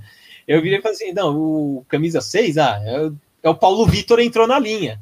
Por que camisa 6 do esporte ainda por cima? Não faço a menor ideia, mas é, sim, foi, foi isso. E aí, por exemplo, como eu, como eu ouvia as coisas meio de longe, aí em 85 eu lembro que eu ouvia muito do Rafael, goleiro do Curitiba, campeão brasileiro. Então, eu lembro que tinha algum. Aí, aí eu acho que era algum goleiro, mas aí eu já não tenho mais certeza se era um goleiro, algum jogador de neve, é o Rafaelzão. É, então, eu, eu, eu, tinha essas influências que eu pegava assim, de ouvir porque o meu pai estava vendo, o meu irmão, meu irmão dificilmente, porque meu irmão nunca foi muito, ele gosta de futebol, mas ele nunca foi de acompanhar assim tão de perto. Né? E, e, ainda por ser mais novo, então, mais, mais ainda é, é difícil sido ele. Devia ser alguma coisa que eu vi na TV, que o meu pai me falou, sei lá, ou eu ouvi ele comentando. Você chegou, a, você chegou a listar ou tabelar quantos jogos você tem no Morumbi que você Lembra, se recorda? Não, eu tenho a minha planilha. O único jogo que falta é esse, esse com a portuguesa. o único jogo que não está na, na, minha planilha. Quer ver? É... Ah, não está aqui no, nos últimos. Eu tenho que. É, eu tenho que abrir aqui, mas eu tenho, eu tenho, eu tenho como abrir com a, a, minha planilha de todos os jogos que eu já fui na minha vida, não só no Morumbi, mas também no Morumbi. Pô, que legal. Fala aí, então, depois, na hora que você achar. No é. Morumbi e, e, e, no total, fora do Morumbi também. Enquanto o Ale procura, eu vou dar uma passada aqui, ó. Vai é, no chat, vai no chat. Depois, vamos perguntar, ó, o Mateuzinho quer saber. É, Ale, quem você acha desses meninos da base com mais potencial? Então vamos deixar essa para o Ale responder. Beleza. Aqui o Léo tá falando guerreiro não. Aqui o Rafael Abreu tá falando, precisamos de um fazedor de gols nato. É a cereja do bolo de um time que tá bem servindo em praticamente todas as posições. Então dá a entender que guerreiro sim, né? Talvez, talvez seja isso. A Sandrinha fala, é, torcem, torcedor é, pa é passional mesmo. Você ama o time que quer ganhar sempre. Boa. Aqui a gente vai ter mais uma pergunta para o Ale, ó. Ale, o que tu pensa sobre jornalista não esconder seu time de coração? Já temos duas, hein? Já tem duas perguntas. Guarda essas aí, vou, vou, responder as duas. Boa. Vamos ver a do Matheus aqui. Barolo é bom para quem gosta de opinião de torcedor. É, gosta de mesclar. Assisto um Barolo, depois um Bandana, para ter uma visão mais técnica dos jogos. Aí, legal, velho, legal. Sim, é, mas assim, o que o Barolo fala não exclui o que o Bandana fala. São pontos de é. vista diferentes. Você pode concordar com um ou com outro, mas eu não vejo eles como antagonistas, eles são amigos. O, o, Barolo é um cara que eu consultei também para quando eu fiz anotações. O, então, assim, ele, ele vira e mexe fala anotações lá no, no, negócio dele. Eu posso discordar da opinião dele, não é nenhum problema discordar. Eu, já, já discordei, já falei para ele, mas às vezes eu concordo também. Não significa. Tem muita gente que tá dizendo, ah, se o Barolo falou, então deve ser porcaria. Não, não é assim uhum. que funciona. Não, até o Mateuzinho até tá falando, ele gosta de mesclar, ele assiste os dois, porque são dois pontos de vista diferentes, né? Então, e os dois são válidos, legal, legal demais. Barolo é, não sei, muito, não sei o que é. é. João Vitor, o que você acharam de São Paulo ter ido com o time misto ontem? Seria bom ouvir a opinião de vocês, eu gostei. De ter ido. Então vamos falar, vamos guardar essas três aqui pra gente conversar, então. Boa. Achou, Ale? Não, se não achou, é você. Achou? Então vai Achei. lá. Então, ó, é, eu, fui, eu fui na minha vida a 303 jogos de vários, em, em vários, uh, vários estádios. É, foi, se eu não me engano, são 20 estádios que eu fui. E desses, desses jogos, uh, deixa eu ver quantos foram no Morumbi, mas nem todos do Morumbi foram do São Paulo. Eu, 201 jogos, não, 201, 204 jogos no Morumbi que eu fui, é, só que tem alguns que não envolveram o São Paulo. Por exemplo, eu fui na, é, em dois dos jogos da Portuguesa no mata-mata do Brasileiro de, de 96. É, eu estava lá. Eu fui a jogo do jogo do Brasil, Brasil e Argentina. O único jogo do Crespo no Morumbi como jogador eu estava lá. Né? Mas assim, obviamente a maioria foi do, do São Paulo nesses. Esse jogo do Crespo aí foi 3x1 pro Brasil ou 3x0? 3x1. 3x1. 3x1, né? 3 Inclusive, eu, eu, outro dia eu estava procurando, eu, tava, eu comecei a montar um site com, com meus textos ao longo dos anos sobre diversos assuntos. E um dos textos mais antigos é um texto que eu escrevi no dia seguinte desse jogo, e que na verdade não era um texto assim um texto para publicar, era um e-mail que eu, que eu escrevi para um amigo contando como foi. Então aproveitei aquele texto é, para ser um dos mais antigos que tem que tem lá. Então assim muita coisa que eu nem lembrava, mas uma coisa que eu lembrava é que quando saiu o primeiro gol do São Paulo, ainda ah, do São Paulo do Brasil, é, eu tinha acabado de conseguir chegar na arquibancada, eu coloquei a cabeça por cima dos ombros do pessoal que estava parado na frente do, do, daqueles acessos do Morumbi, no setor, se eu não me engano, era no setor laranja, no atual setor laranja. E no instante que eu fiz isso, saiu o gol, né, o primeiro gol do Brasil.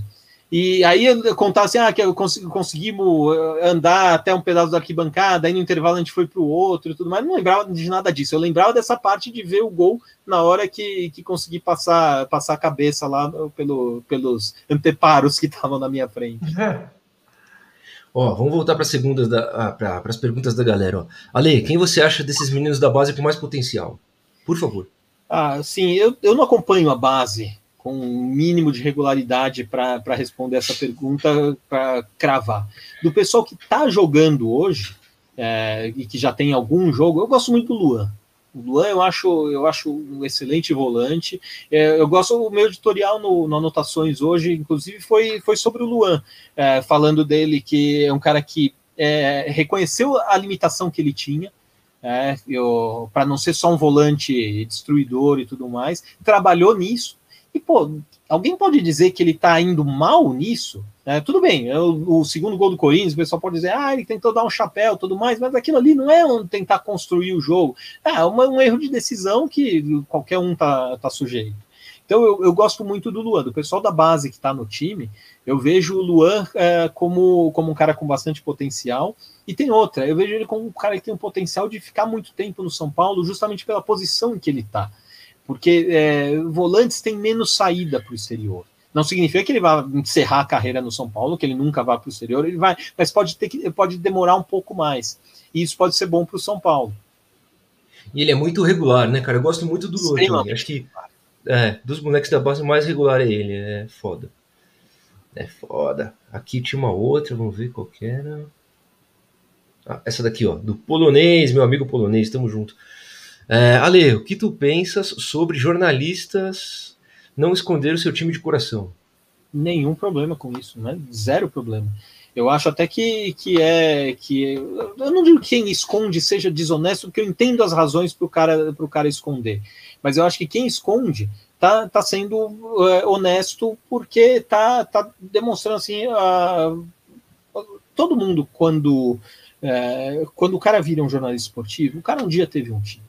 E, e assim, é, é, um fato de que o cara, quando ele está no jornalismo esportivo já há algum tempo, ele tende a não olhar para o time dele com a mesa, da mesma maneira que ele olhava antes. Ele pode ainda continuar torcendo, pode ainda comemorar gol, mas ele não olha para o time da mesma maneira como ele olhava antes. Né? E assim, os bons jornalistas, eles uh, não vão uh, não vão deixar isso afetar a opinião deles. Né? É óbvio, no Anotações eu falo praticamente só do São Paulo, então eu não tenho esse problema. É, até porque, assim, pô, eu, eu, eu, talvez, talvez eu não devesse revelar meu time, né? Não sei. E, é, tá, tipo. E... Agora foi... É por acaso, é, é chacarita, tá? Chacarita. É, chacarita. Ficou e... foi meio tarde para isso. Mas o, assim, é, se o cara não deixa isso transpirar na na avaliação dele, da maneira como ele trabalha, eu não vejo isso como, como um problema. E da mesma maneira, o cara que não revela, é, tipo, é, também não vai fazer diferença. É, eu tenho tem jornalistas que eu sei o time que, é, que eles torcem, tem outros que eu não sei, não preciso saber. Né? Então, tipo, sei lá, se, se eu descobrir que um, sei lá, um setorista qualquer do São Paulo, ele não torce para São Paulo o, o Thiago Fernandes do UOL, ele não torce para São Paulo. Ele veio de Minas, ele é, ele é de Belo Horizonte. Né? Não sei qual é o time dele, mas certamente não é o São Paulo. Vou ficar muito surpreso. É, ou é Cruzeiro é Atlético. É, não, mas o que você falou eu concordo muito. Eu concordo muito com essa. Eu não me importo se o cara. Por exemplo, o Mauro Betti. Mauro Betti é palmeirense, PVC, palmeirense. Né? E eu acho excelente, excelente o, jornalista. O Mauro César. Não, cara, Sim, César. O próprio Mauro César, eu, eu, assim, eu vejo muita gente demonizar, mas eu concordo com muitos pontos de vista, muitas opiniões dele. O fato dele ser flamenguista, para mim, não influencia em nada. Assim, o eu não pego as opiniões, eu avalio as opiniões. Agora, país. Oi? O Mauro César é um dos melhores jornalistas esportivos desse país. Isso eu digo sem medo de errar. Né? Ele, ele é um cara que é, ele embasa a, a opinião dele né? Eu não concordo com absolutamente tudo que ele fala, mas eu também concordo com a maioria do que ele fala. Né? Eu acho que, eventualmente, uh, ele pode, uh, por exemplo, eu, se você acompanha o canal de vídeos dele, ele fala muito mais do Flamengo, porque agora esse é o, meio que o trabalho dele, e é onde estão as fontes dele é o Flamengo. Então, problema zero com isso. Zero, zero. absolutamente zero. É, óbvio, como ele fala é, muito sobre o Flamengo, eu não vou assistir a todos os vídeos, porque muitas vezes não, não, não me interessa o assunto tudo mais. Exato, Mas, eu assisto um monte, a um monte de vídeo, apoio o canal dele. Né? Então, eu, eu, acho que a coisa mais democrática que existe, e, e, e todo torcedor, todo cidadão tem é, um poder, é no controle remoto, ou se não é no mouse, né? Você vai lá e você seleciona aquilo que você quer. O que você não precisa é demonizar aquela situação que você não gosta. Falar, ah, não, eu não aceito Mauro César porque ele é isso, aquilo, só pelo fato dele ser flamenguista. Eu, eu, eu, não, eu não concordo. Eu tô na linha do Alê. A gente está indo muito nessa questão de ah, demonizar isso, ó, oh, o cara falou mal e não sei o quê. Isso é um negócio que eu tenho me policiado muito para evitar fazer. Evitar mostrar os maus exemplos. Porque, primeiro, hoje em dia, tem muita gente que já aprendeu que isso dá engajamento. Oh, engajamento, é, é rei do negócio. Então o cara vai lá e. O, o, Milton Neves aprendeu. Ele é um perfeito exemplo disso. Ele, ele não perde uma oportunidade de virar e falar que o São Paulo foi rebaixado no Campeonato é. Paulista, não sei o quê. Por quê? Porque ele sabe que vai ter um monte de São Paulino lá encher o saco, os números dele vão fazer assim. Então, é. tem um sentido por trás disso. Né? Uh, e não é só com relação a isso. Ele adora falar, por exemplo, de apito amigo do Corinthians. Ele sabe que isso vai dar audiência. Ele sabe que os rivais vão lá falar, é isso mesmo, não sei o quê. Ele sabe que os corintianos vão falar, como você está falando esse absurdo, não sei o quê. Ele sabe, ele, ele se dá bem num cenário como esse. É, então, é, eu, eu, eu tenho evitado cada vez mais dar esse tipo de palco. Eu não falo só de Milton Neves, eu falo isso de qualquer um, qualquer mau exemplo de, de jornalismo assim que é um caça-clique. Mas, por exemplo, ontem eu publiquei um, um, um, trecho da matéria do lance sobre o jogo de, de anteontem. É, e assim, que era a abertura explicando o que aconteceu no jogo. É, assim, se, se você olha aquilo, caramba, é, assim, é como se fosse. Quem estava jogando aquele jogo? Quando estava jogando com quem? Com o Penapolense? Porque não, não, faz, não faz o menor. Eu vou, vou abrir aqui para ler o que, que foi escrito pelo, pelo lance. É... enquanto você acha, só vou pontuar um negócio, cara. Gente, eu estava assistindo antes de entrar ao vivo aqui, estava assistindo a live do, do Tricolor em Debate do Prado, que eles receberam lá o Fernando Camargo. Ele falou justamente isso, cara, que ele era setorista do Palmeiras na época de repórter, acho que da, da Bradesco, da Jovem Pan, não sei, e eu trabalhava no Palmeiras, cobria direitinho, então não, não tem por que você também. Porque o cara é São Paulino, trabalhar no Palmeiras não tem problema, né? Não, nenhum, zero. É. É, mas aqui, ó, o, o, o, trecho do lance é o seguinte: é, o, aí usou o apelido do Corinthians, né, do volante de barco. É, saiu perdendo aos 15 minutos do primeiro tempo, com o gol do zagueiro Miranda, que foi às redes pela primeira vez em seu retorno ao futebol brasileiro nessa temporada. O empate corintiano vem ainda na etapa inicial com Luan. A virada saiu do banco de reservas com Gustavo Mosquito, que entrou no lugar, eh, que entrou no lugar de eh, no decorrer da partida e anotou o segundo tento do Corinthians, aos 40 minutos da etapa final. Porém, quando o triunfo parecia encaminhado, João Vitor acabou cometendo um pênalti cometido por Luciano já nos acréscimos da partida. Com o resultado, o Corinthians chega ao 14 jogo contra o São Paulo na Neoquímica Arena, sem nunca ter perdido, são 10 vitórias e 4 empates. Se você olha isso aqui, como é, é a estrutura do texto? O Corinthians saiu perdendo, o Corinthians empatou, o Corinthians virou, o Corinthians ah. fez um pênalti. É, assim, o, o, será que o cara não percebe? Assim, se você está escrevendo um jogo contra uh, Penapolense, vá lá, todo mundo vai fazer isso. Agora, se você não está num veículo que se chame Anotações Tricolores, você não pode fazer isso. Se você está num veículo que vai ser lido pelos, eh, por torcedores dos dois times, não dá para usar isso. É, assim, eu, eu acho isso ruim. Mas por que. Não, que isso, eu... isso parece até um texto escrito só para a página do Corinthians dentro Sim, do lance. O cara não é para as duas torcidas ele é o setorista do Corinthians. Só que ele, ele esqueceu que, ao contrário do que ele normalmente faz, de escrever só para a torcida do Corinthians, ali ele estava é, escrevendo para as duas torcidas. Por que, que eu, eu, eu dei publicidade para esse exemplo? Porque eu acho que esse é um debate que vale a pena ser construído. É, vale a pena você debater sobre isso. Eu não acho que o cara fez isso por mal, que ele fez isso por odiar o São Paulo. Eu acho que o cara errou simplesmente. A gente erra.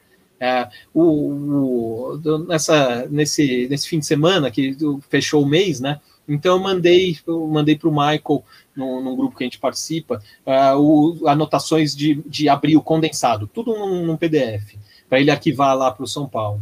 Que legal. E, e aí eu tinha mandado esse arquivo na sexta, e aí no sábado eu estava funcionando alguma coisa no arquivo, eu, eu, errei uma vírgula, uma vírgula, um arquivo de 196 páginas, eu errei uma vírgula. Eu fui lá e gerei de novo o arquivo com a vírgula certa. E mandei para ele, ó, desconsidera o, o, de, o de ontem. Eu troquei uma vírgula. Aí até um amigo meu tava, tava no grupo falou assim, cara, por uma vírgula, eu virei para ele e falei, você me conhece há quanto tempo? Você me conheceu ontem? Boa, capricho, né, cara? Ó, deixa, essa daqui do João, ó. E galera, eu vou avisar vocês que daqui a pouco a gente vai partir para o final, porque o, o Ale, cara, tem que escrever anotações ainda, então a gente não pode se estender com ele, tá, Ale? Vamos cumprir aquele prazo que a gente combinou. Beleza? Vamos falar dessa, depois vamos pro bate-bola e depois pra seleção. Por mais que, cara, o papo tá muito legal, de, de coração mesmo. A gente podia ficar aqui 20 ah, vamos, horas vamos conversando. Até, vamos até mais perto da meia-noite. A gente vai até mais perto Ah, então tá bom. Então era isso que eu queria ouvir. Eu abri aqui. É eu, eu, só, eu só soltei é isso. Que eu queria ouvir. Boa, vamos lá. Vamos lá. O que vocês acharam do São Paulo ter ido com um time misto antes de ontem, né? Seria bom ouvir a opinião de vocês. Eu gostei. Eu, eu vou começar só dando a minha opinião Começa aqui. Eu, eu achei perfeito, cara. Eu acho que o Crespo foi com um time que poderia ter ganho, não ganhou, enfim. Não, não era. Se entrasse com o titular, não era certeza que ia ganhar também. E tem um jogo importante amanhã, né? Contra o Racing, resumidamente. Você, Ale. Ó, se, eu, se a decisão fosse minha, eu ia virar e falar assim: não, acho que tem que ir com, com o time titular. Eu entendo os motivos para ir com o time misto. Não acho um absurdo e, assim, talvez até seja a, a melhor opção mesmo. É, então, não é que eu vire e falo assim, olha que absurdo, escalou um time misto e tudo mais. É, mas, assim, na, na, minha opinião, eu acho que um, um, essa questão do tabu seria importante tirar isso da frente de, de uma vez. Para o próprio é. Crespo, mas assim, eu entendo os motivos. Eu entendo que São Paulo vai ter uma maratona lá para frente. Eu entendo que, que no dia 14, dia 16, provavelmente São Paulo vai ter que jogar dois é, em, com intervalo de dois dias, sem poder apelar para o time misto, que vai ser é, o, o, as quartas de final e aí eventual semifinal do, do Paulista. E você não, você vai é jogo, semifinal jogo único. É, então. É, são, são jogos únicos e aí você vai ter que vai ter que jogar assim, talvez mexer uma ou outra peça, tudo, mas não vai dar nem para colocar um time misto, apesar de o time misto ter ido bem em outros jogos. Contra, contra o Ituano, por exemplo, foi bem, contra o Santo André foi bem, contra o Guarani não foi tão bem, aí já era o time totalmente reserva, né, não foi tão bem, mas talvez justamente por ser o time totalmente reserva, ainda assim ganhou o jogo, teve, teve seus é, flashes é, de, de bom futebol. Mas assim, é, se a decisão fosse minha, eu teria optado por, pelo time titular. Mas assim, entendo completamente, não, não, não acho que seja um absurdo ter ido com o time misto. Você, Gui?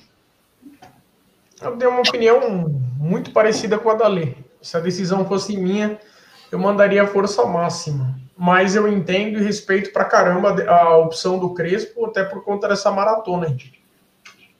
Boa. Ó, vou é que a maratona, mais...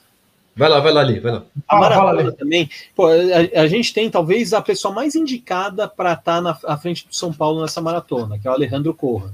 Que foi o cara que eu entrevistei é, em março para o Anotações Tricolores. É, é um cara preparadíssimo, assim. Eu, óbvio, eu não sou nenhum especialista em preparação física e tudo mais. Mas, assim, a conversa que eu tive com ele, as, as coisas que ele me contou é, na entrevista, a entrevista, apesar de ter saído nas anotações, é, uma semana depois eu disponibilizei ela para todo mundo, tá? É o primeiro texto no, no. Se alguém quiser ler, tá, tá lá. E é um cara preparadíssimo, é um cara que ama o que ele faz, se preparou para fazer o que ele faz. Ele dá aula em faculdade, né, em universidade. Então, é, ele sabe do que ele está falando.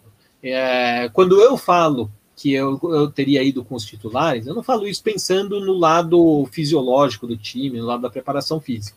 Eu é, pensando no tabu. É pensar assim, tipo, é, se, se fosse eu tomando a decisão e eu fosse, sei lá, o chefe do Corran, eu falaria para ele assim: Corra, dá para ir com o time titular? Você consegue dar um jeito da gente ir com o time titular agora sem prejudicar? Se ele falasse assim, consigo, ele vai falar, então, beleza, vai em frente. Se ele virasse e falasse assim, não, não dá, se a gente fizer isso, vai ser ruim lá na frente, eu virar e falar, não, então ok, entendi os seus motivos, então vamos, vamos com o time misto mesmo.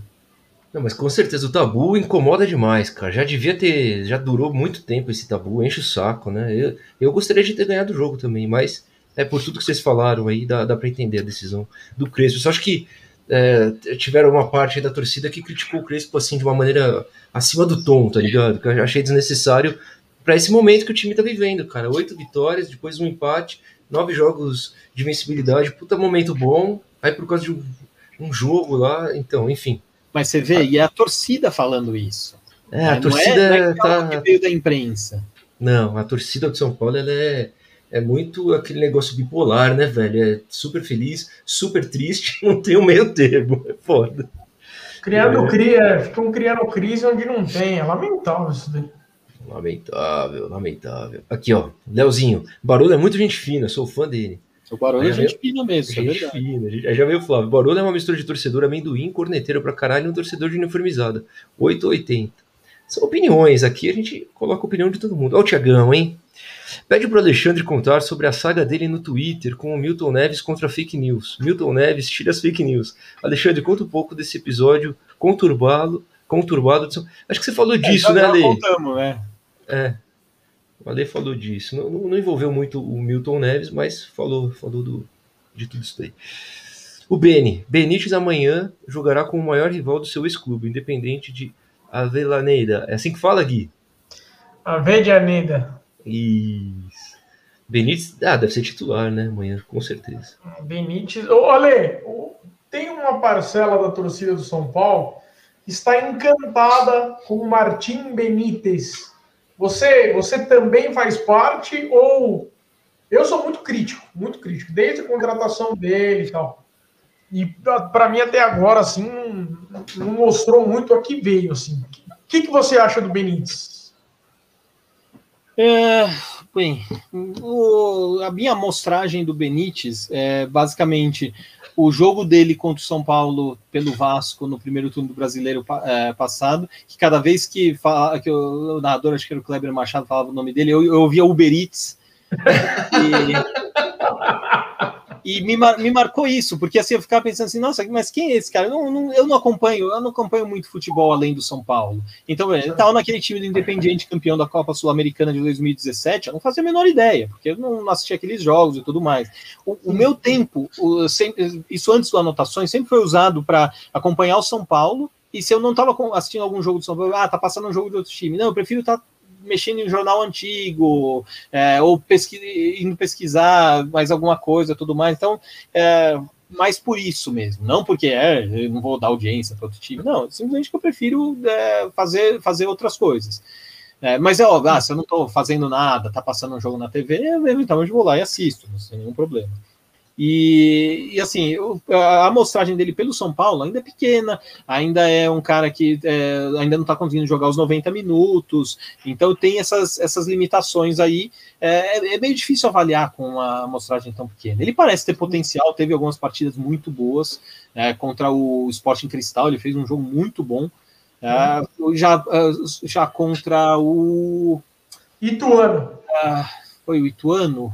Foi Ituano, até que ele jogou um pouco fora de posição, mas contra o Ituano ele foi mal. É, acho que foi contra o Ituano. Estou tentando lembrar qual foi o jogo. Teve, que, é, teve um na, na, avaliação que eu faço de anotações de pô, ficou devendo. Teve um jogo que foi, que foi o Benítez. Eu não estou pensando se foi o Rentiz ou o Ituano. Talvez tenha sido o Ituano mesmo. Ele foi até o capitão nesse jogo.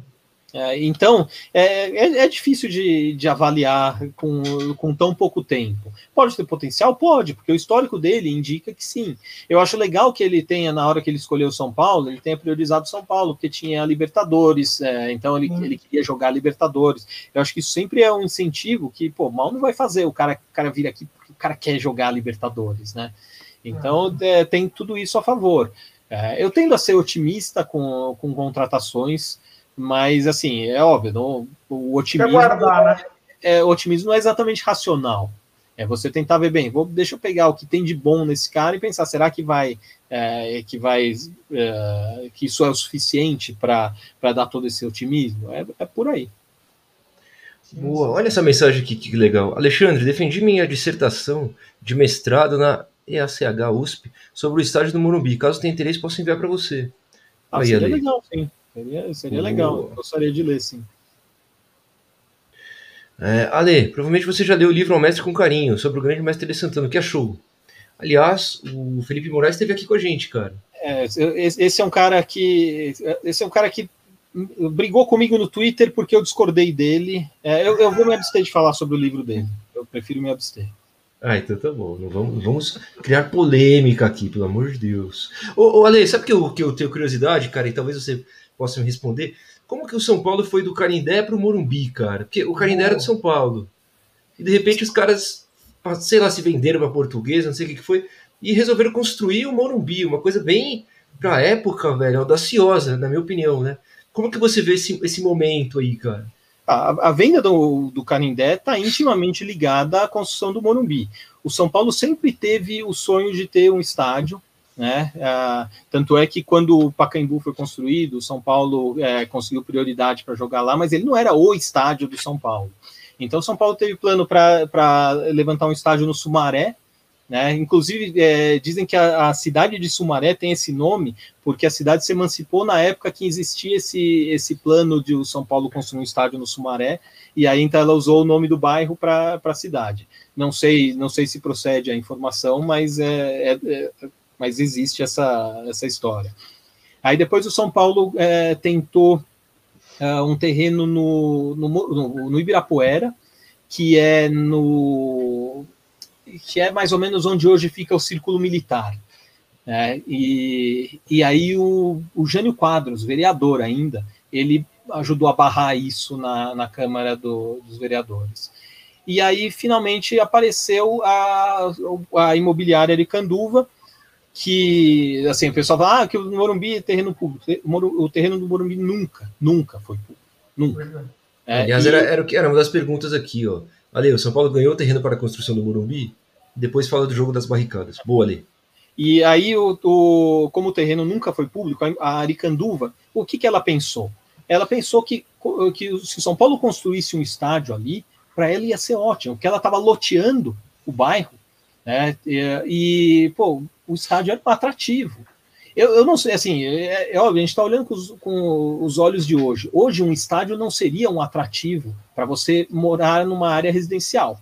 Né? Imagino que, que, a não ser que você torça para o time que vai levantar, e mesmo assim não é todo mundo, você não vai querer morar do lado de um estádio. Mas talvez nos anos 50 se pensasse de uma maneira diferente. Então, ela doou duas das glebas ali, que são onde estão hoje o estádio, uma parte do clube. É, posteriormente, o São Paulo comprou uma outra gleba menor né, para construir, que é, se eu não me engano, ali onde tem o estacionamento dos associados da parte de cima. E, e, o, e aí então é, o São Paulo começou a construir. Só que para construir, o São Paulo precisava de dinheiro. Então abriu mão do Canindé, vendeu o Canindé para um associado do São Paulo, é, o Vadir Sadi, se eu não me engano, e ele, e ele posteriormente vendeu para a Portuguesa. Né? Aí a portuguesa levantou lá um estádio é, com arquibancadas de madeira e tudo mais, não é o Canindé atual. É, inclusive o São Paulo participou desse do jogo de inauguração desse estádio. Né? E curiosamente esse jogo, o São Paulo participou num combinado São Paulo e Palmeiras. Esse jogo foi no dia seguinte a um jogo em que o São Paulo ganhou do Palmeiras de 5 a 0. E aí, o, São Paulo e o Palmeiras. Eh, o São Paulo Palmeiras é o grande freguês. Eles né? juntaram para jogar contra a Portuguesa e perderam da Portuguesa. De 3 a 2. E, e aí, então, isso ajudou a dar um fôlego para a construção do Morumbi. Né? Não foi a única coisa, São Paulo ainda precisou é, de apoio popular, o pessoal que comprava saco de cimento, é, doava para São Paulo, tudo. E, e aí depois conseguiu inaugurar o, o estádio em 1960, né, 2 de outubro, e levou mais 10 anos para conseguir fechar o anel. E na verdade não é que passou 10 anos construindo.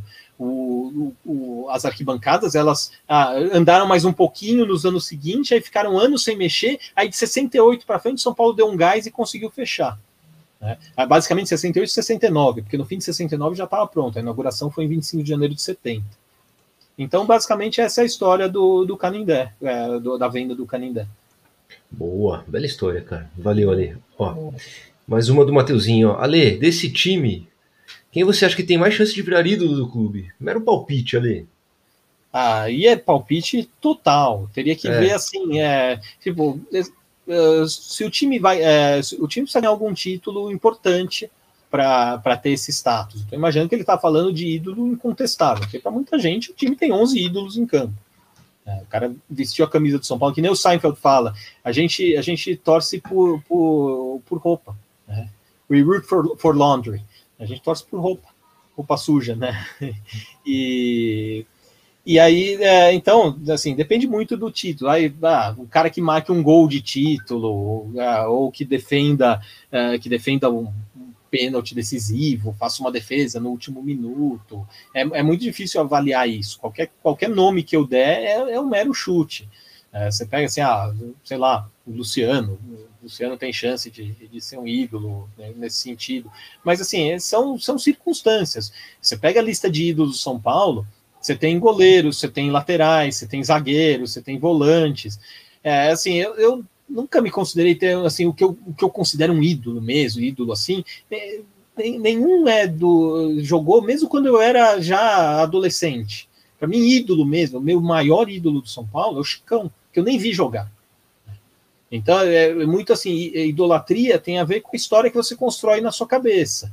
E eu, para mim, assim, a, a história do Chicão é, quando eu construí essa história na minha cabeça, é óbvio que depois de tanto pesquisar, eu fui conhecendo um pouco mais é, do dele, vendo falhas também, tudo mais. Talvez hoje é, eu não, não, se eu fosse criar isso, mas é uma memória afetiva que vem lá de trás. Então é o que eu não vou, não vou mudar, mesmo que alguém descubra aí, não é, ó, descobrimos aqui nos arquivos e o Chicão, o Chicão praticou um genocídio num país aí matou a população inteira.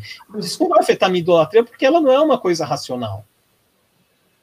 Entendi. É, e o, o, ídolo é muito pessoal, né, cara? É muito, é, é, é, muito a relação do torcedor com o jogador, e aí você acaba idolatrando, que nem eu tenho o Raí, o Gui tem o Zete, o outro tem o Rogério Ceni, o outro é o Tele, você tem o Chicão, então o maior ídolo, né? E o ídolo também não é unânime, né, cara? Porque às vezes porra, boa parte da torcida tem o Luiz Fabiano como ídolo, outra parte tem ele como pipoqueiro, aí outra parte tem o Dagoberto como ídolo, outra parte tem o Danilo. Tem alguns ídolos que são questionáveis, né, cara? Sim. É, muito pessoal. Questão de muito pessoal.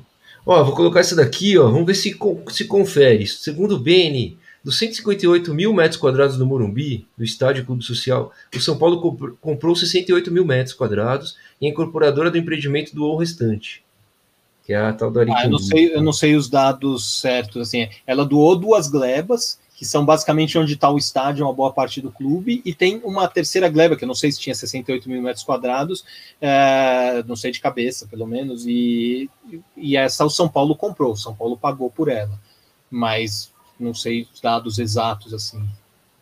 Beleza. Ó, oh, essa daqui é polêmica, hein? Do Mateuzinho. Você acha que o Rojas está sendo meio que ingrato com o São Paulo por pedir mais que o dobro do salário dele, tendo em vista quando, quanto que o São Paulo esperou e botou fé que ele voltaria? Começa você, Gui, depois o Ale, por favor. Ah, olha, eu não. Eu tomo muito cuidado para opinar quando a gente diz em relação a, a tudo aquilo que envolve grana, parte financeira de futebol, entendeu? Eu acho que o Rojas, o staff dele, está no direito de pedir aquilo que eles entendem que tem que pedir. E o São Paulo vai estar no direito dele de avaliar se é merecedor ou não daquilo, se ele tem bola para tudo isso ou não. Eu não vou entrar nessa daí, não, cara. Eu acho que é direito do staff do Rojas pedir o valor que eles acham. E aí o São Paulo vai ter todo o direito de dizer se se topa ou não. É uma questão puramente de negócio, é questão comercial. Não, não tem que ficar esperando que o Rojas tenha é, carinho pelo clube, porque o São Paulo esperou, coisa do tipo. Eu acho que essa época romântica do futebol já foi faz tempo. Você ali. É, então, eu, antes de eu entrar aqui na live, eu estava escrevendo o meu editorial de amanhã no Anotações, era justamente sobre o Rojas. Então eu não, não vou dar spoiler aqui, mas basicamente para responder a pergunta, se eu acho que ele está sendo é, ingrato, não, não acho. Boa, tá Boa. certo. Tá? Quem quiser saber mais detalhadamente, anotações tricolores amanhã, galera. É isso. É que futebol, futebol, apenas um ponto de vista, é, ainda mais hoje em dia, é puramente negócio. Então, é difícil avaliar isso daí, né? levando para a questão sentimental da coisa. Sentimental somos nós, torcedores, jogadores, técnicos, dirigentes. É outra conversa. Essa daqui, ó, Gui, para você. Gui, a partir do momento que você pede o Guerreiro, perde todo o seu argumento contra o Benítez. Ah, mas aí é questão de. É, não, é falta de interpretação de texto do Léo. Eu nunca pedi o. eu nunca pedi o Guerreiro. Ai, cara. Olha essa daqui, é um elogio do Pradinho, hein? Isso aqui não é uma live, é uma aula. E para mim, que sou apaixonado por história, principalmente do São Paulo, está sendo sensacional. Olha aí, Ale. Verdade. Ah, Boa, quem não gosta de falar sobre história do São Paulo? Porra, verdade. Ô, ô Ale, da, da, época do Tele, cara, você tem alguma história legal para contar? Da época do, de 92, 93, alguma curiosidade? Ah, pô, é, ali assim, uma coisa, uma coisa que eu acho muito legal é que é, a época do o auge do Tele, né, 91 93, pô, eu fiz o colegial de 91 a 93. Então, imagina, imagina como, como meus colegas de classe sofreram comigo na, naqueles Olá. anos. E, mas assim, eu morava na, naquela época, é, morava em Alphaville, então era, era muito difícil eu ir ao Morumbi. Eu dependia sempre de alguém levar tudo mais. Não tinha o Rodoanel ainda.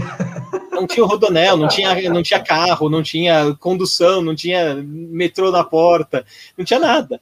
Então eu, eu dependia sempre de alguém. Fui a alguns jogos legais, mas fui a menos jogos do que eu gostaria. Mas, por exemplo, aqueles jogos na, é, na à tarde, nas, à tarde nas quartas-feiras, no Paulista de 91, quando o São Paulo estava no grupo B, é, eu, eu, pô, eu, estudava ali do lado, eu estudava no Porto Seguro.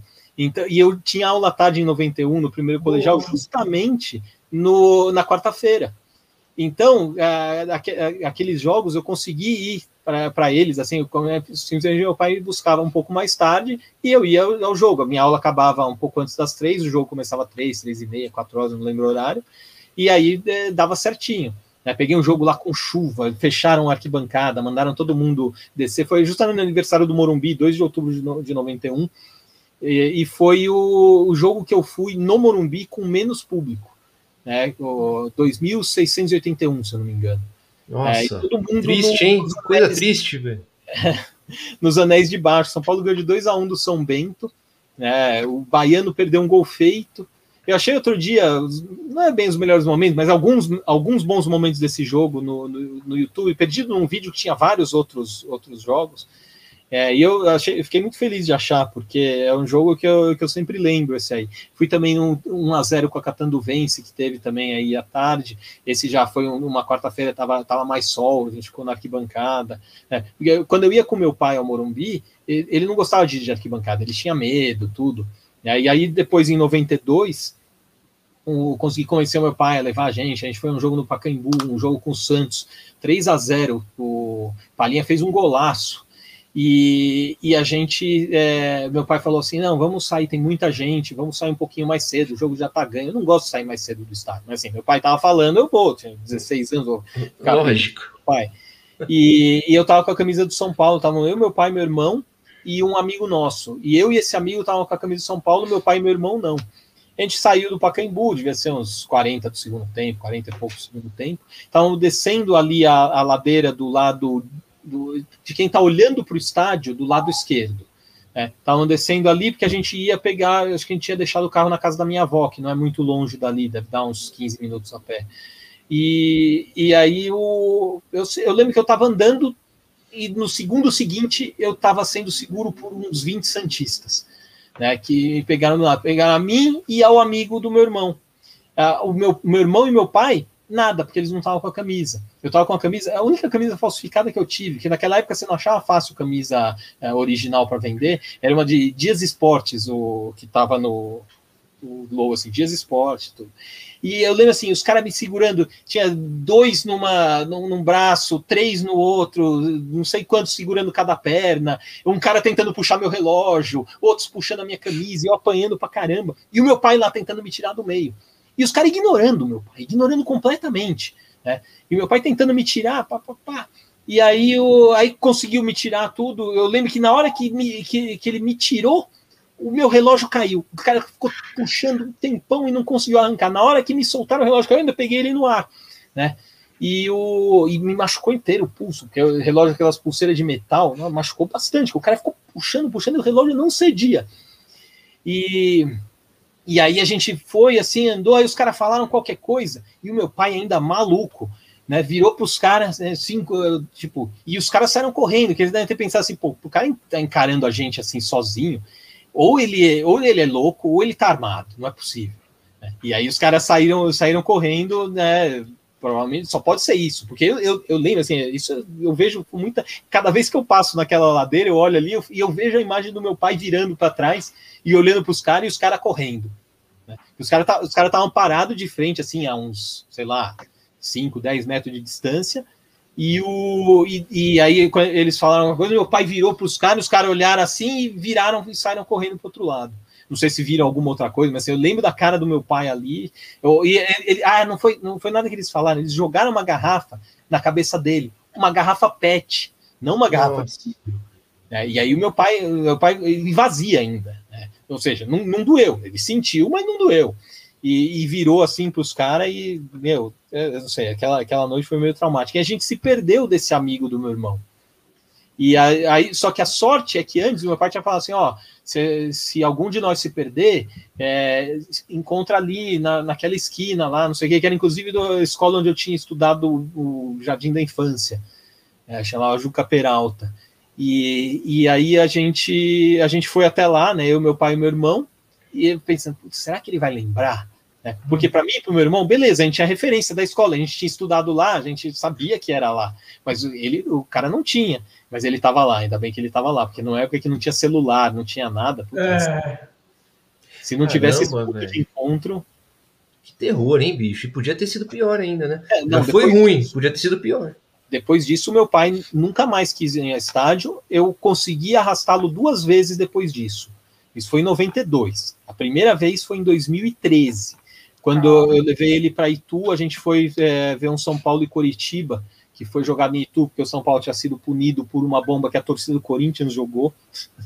E, o, e aí eu, eu, convenci ele falando assim: ah, antes a gente vai fotografar uma. A gente pode fotografar a estação de ferroviária, né? Que o pai tem, tem o maior site do Brasil de, de fotos de estações ferroviárias, fotos histórias de estações, né? então legal. a gente foi lá para fotografar e depois emendamos com o jogo. Foi a primeira vez que eu fui no estádio com meu pai em 21 anos. E aí depois disso eu levei ele no Dia dos Pais de 2015 para ver o São Paulo e Corinthians, aquele que o Corinthians jogou com dois goleiros. Ah, teve o. Tô ligado. Aqui o pariu, é foda. Então, então essa pergunta aqui, Alexandre, você estava na final do Paulista de 92 contra o Palmeiras? Infelizmente não. Depois de tudo TV. isso. Não, e é, essa, essa, certamente eu não estaria, porque meu pai não iria deixar. Depois é. daquele jogo, eu só eu voltei a um estádio em fevereiro de, dois, de 93, e ainda assim, é, foi o seguinte: eu estava tava no intercâmbio na Alemanha, e aí no dia eu avisei o meu pai, eu tô indo pro estádio agora. Só que assim, em 93, como que eu avisei? Eu escrevi num cartão postal e mandei para ele. Eu escrevi no dia do jogo. Né? Então, quando ele ficou sabendo, eu já tinha voltado do jogo até. Ele ia ter falado assim: não, é perigoso, é, pode ter neonazista, não sei o quê. Naquela época estavam falando muito de ataque de neonazista na Alemanha, não sei o quê, com os estrangeiros. Então, aí não teve nada. Fui ver um jogo da segunda divisão né, da Alemanha. Que legal, cara. Que legal. Ó, antes da gente fazer o bate-papo com a Lê, ó, para mim o Rojas saindo não irá afetar nada. O São Paulo tem dois jovens com característica, Bruno Rodrigues, por exemplo. É, eu acho que vai fazer falta o Rojas, é. eu, eu preferia que ele ficasse, mas enfim. Ah, ele é o vice-artilheiro do time nesse, nessa temporada, né? É, agora que voltou, cara, o cara Isso joga bem. Ser titular. Sem ser titular, eu, é, eu acho que merecia. Agora, se der tudo errado aí, o Steph tiver pedindo muito, né? Sei lá. Enfim. Ô, ô Gui, vamos pro bate-bola, cara?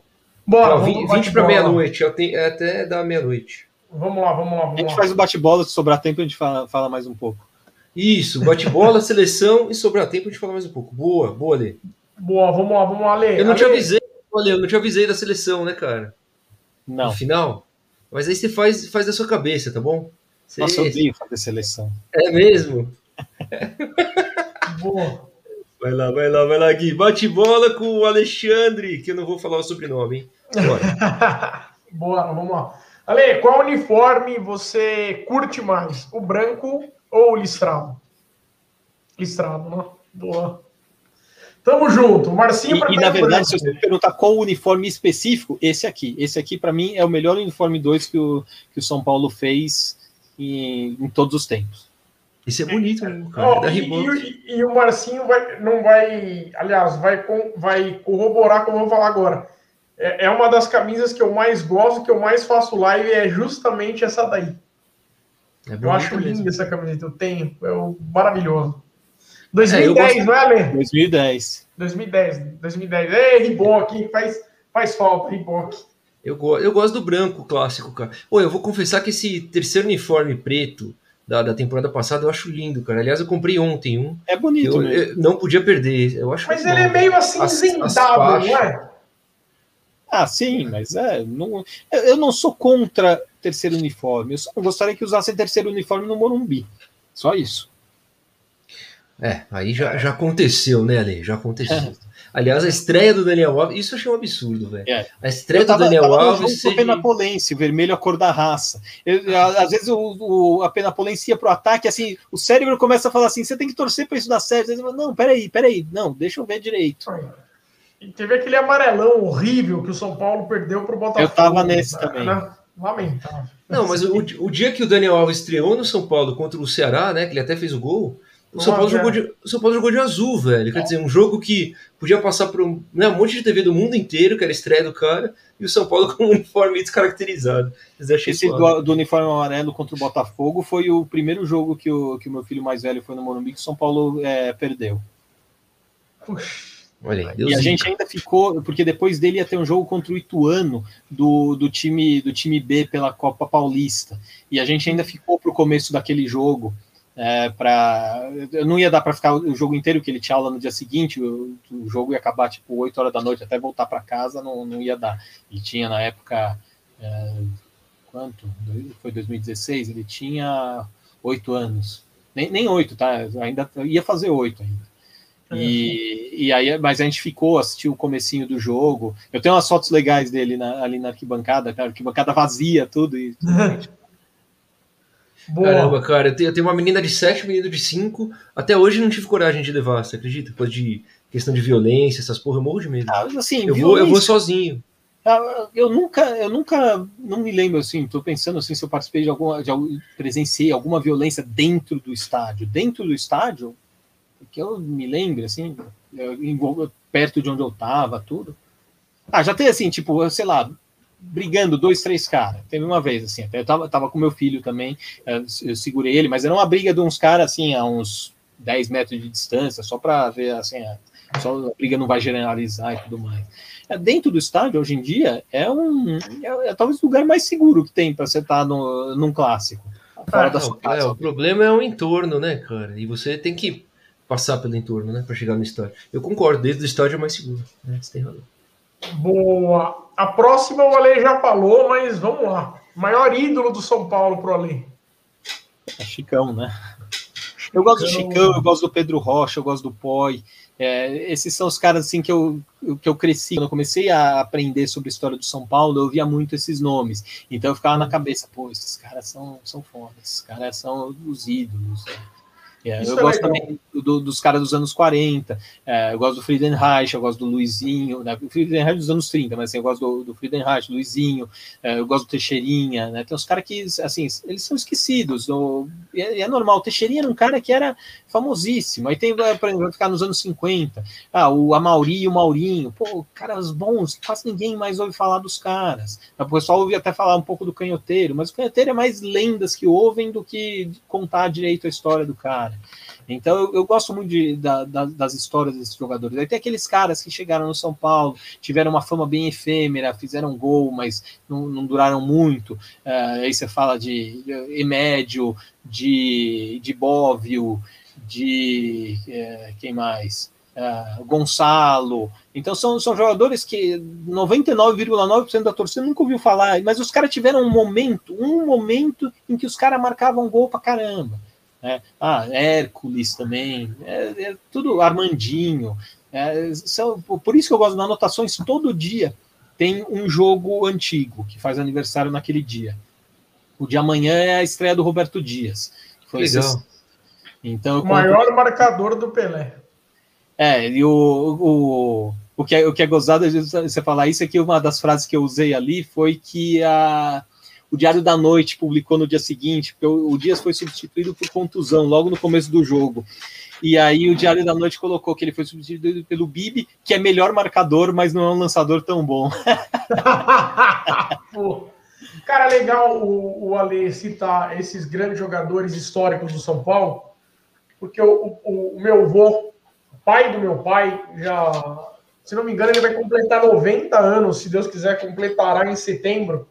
São Paulino, e ele sempre conta aquelas histórias, ele sempre, para ele, os três maiores jogadores do São Paulo é Rui Bauer e Noronha, da década de 40, do São Paulo É, é uma, é uma tese defensável. Disso. Eu discordo, mas é uma tese defensável. Eles são jogadores importantíssimos. É.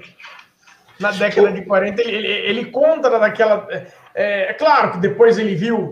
É, ele, ele, viu São Paulo campeoníssimo na década de 40, na década de 50. Aí em 60 teve aquela a fase do Morumbi, os 13 anos, né? Aí depois 70, 80, 90 tal. Mas para ele ficou marcado a década de 40. Isso que, isso que é, Mas, dizer, é legal, meu pai, né? Meu pai faz 70 anos nesse ano.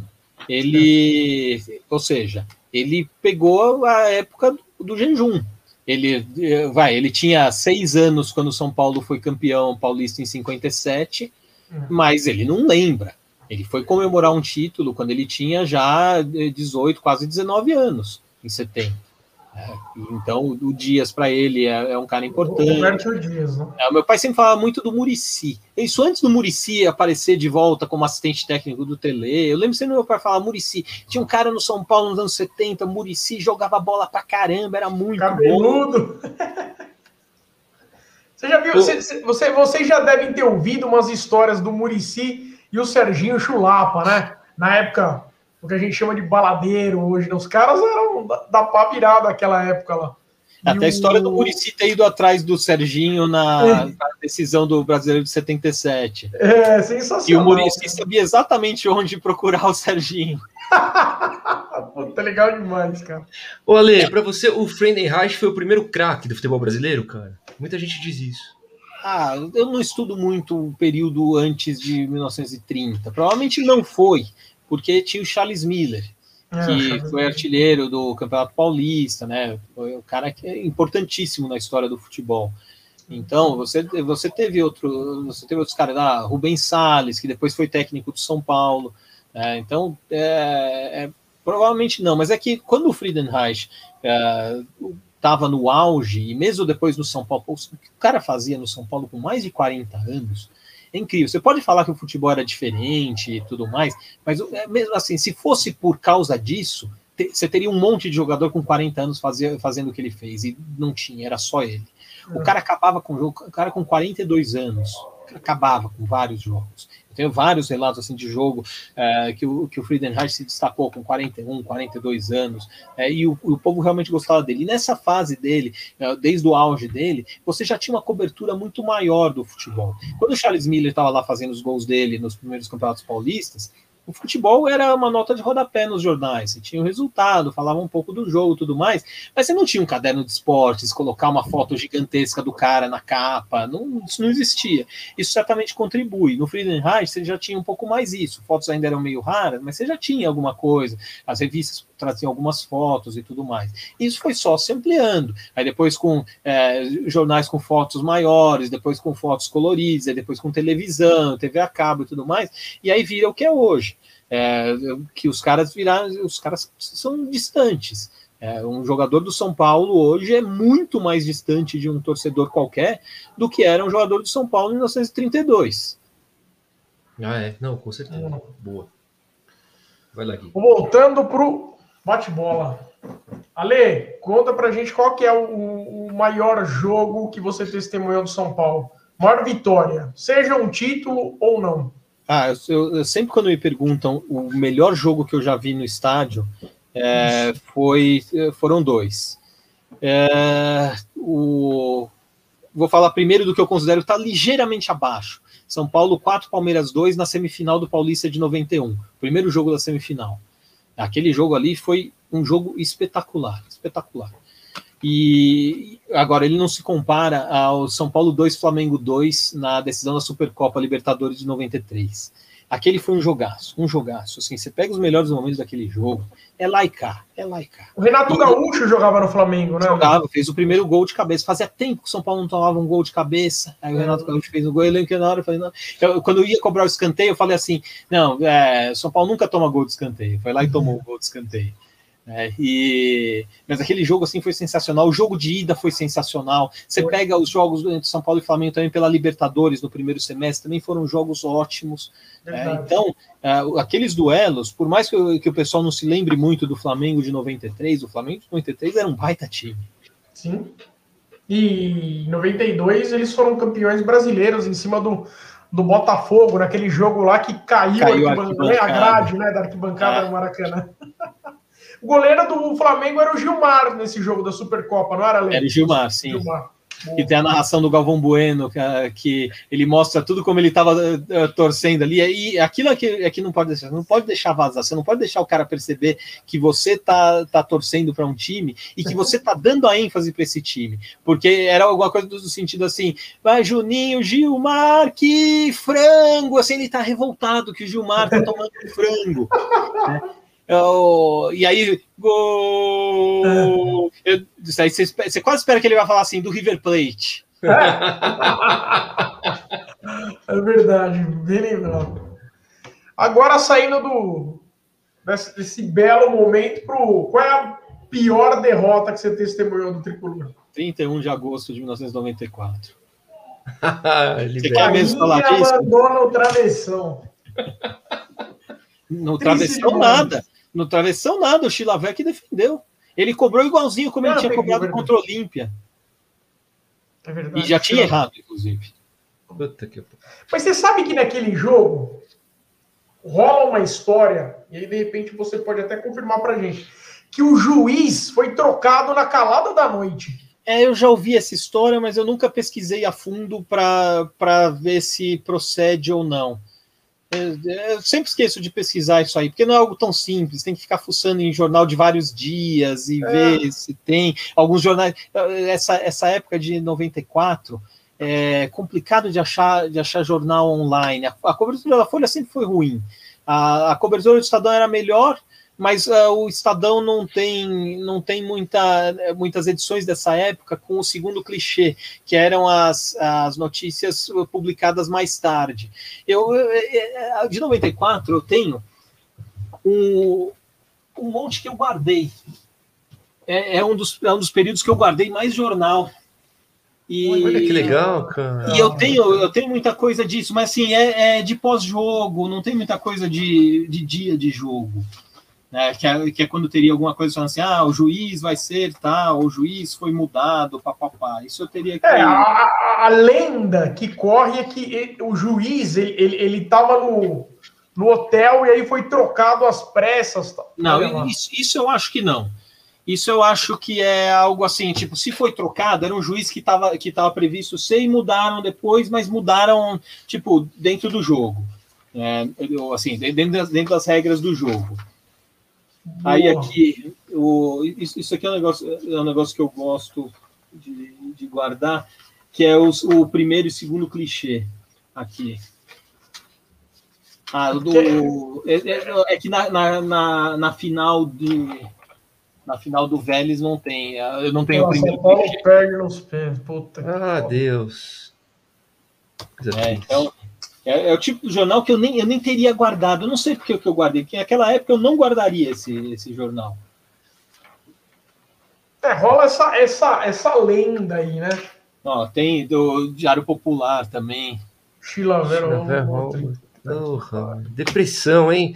A gente nunca entrou num momento tão depressivo aqui. Não, eu saí do estádio. Eu, eu saí do estádio tipo é, uma hora da manhã.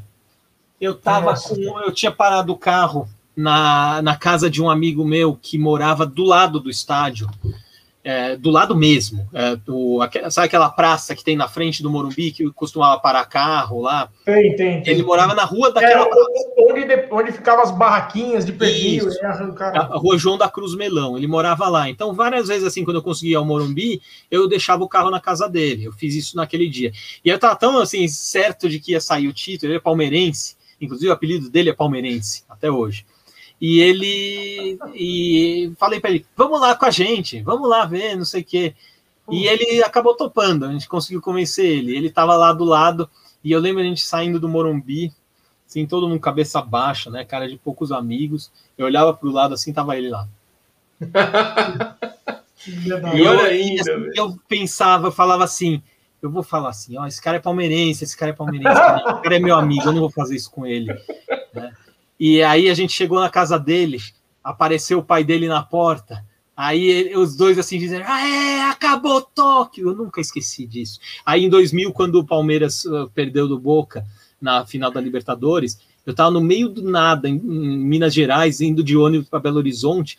Eu dei sorte de uma parada do ônibus ser justamente quando estava tendo os pênaltis. Acabou o jogo, eu peguei o celular, liguei para ele e a primeira coisa que eu gritei foi: acabou Tóquio. Vingança. Olha lá, o Dani, Dani Salles, grande alheio, estava nesse dia também. Nunca vi tanta gente chorando e xingando palinha na minha vida. Dez anos, Não, mas foi um assim, trauma. o, foi um silêncio, logo depois foi um silêncio. A, a imagem que ficou marcada na minha cabeça foi a do, a do silêncio. Assim, 97 mil pessoas e você mal ouvia a torcida do Vélez. Também eram poucos, os caras estavam do outro lado do estádio em relação onde eu estava. Eu estava no térreo onde é azul, estava mais ou menos na frente do gol, na frente de onde foi aqui, o, a cobrança de pênalti e na frente de onde o cara fez o pênalti que o juiz não deu no segundo tempo. É, foi um E roubo, o- né? Desgraçado aqui. E o. é, e assim, eu lembro que da- do silêncio, eu não sei se aquele silêncio foi de um segundo, cinco segundos, dez segundos, um minuto, é, mas assim, na minha cabeça foi de duas horas. É, e eu lembro que eu quebrei esse silêncio gritando, né, Palhinha, filho da puta. E assim, para vocês terem uma ideia do silêncio, eu ouvi o eco do meu grito. Eu ouvi o eco, porque eu estava na parte de baixo, né? Então, ó, a aquela cobertura de concreto em cima, e eu ouvi o eco do meu grito. E é, ali é que eu, eu, eu olhei, assim, eu, eu meio que tomei um susto. Aí é que eu, sei lá, percebi o que tinha acontecido, não sei. É, assim, então, é, no fim das contas, é meio injusto culpar o Palhinha pelo, pelo negócio. Ele não devia ter batido o pênalti, sim, É. mas assim, já que foi batido, tem que ir lá e bater. Uma É coisa aquele- que fala é que o Vélez cobrou muito bem cada um dos cinco pênaltis, cada um deles. Uh, assim, o Zete não tinha chance em nenhum deles. É, isso foi um negócio que eu fui descobrir vinte e tantos anos depois, porque eu me recusei a assistir aos melhores momentos daquele jogo por vinte e tantos anos. Nossa, é um jogo pesado, realmente hein? Pesado. traumatizante. Mas é assim, eu, eu não sei porque eu não vivi, mas assim, uma, um jogo traumático para muita gente, é, mais velha do que eu, obviamente, é, comparável a esse, é o, o São Paulo 1 Corinthians 1, é, dia 17 de dezembro de 1967.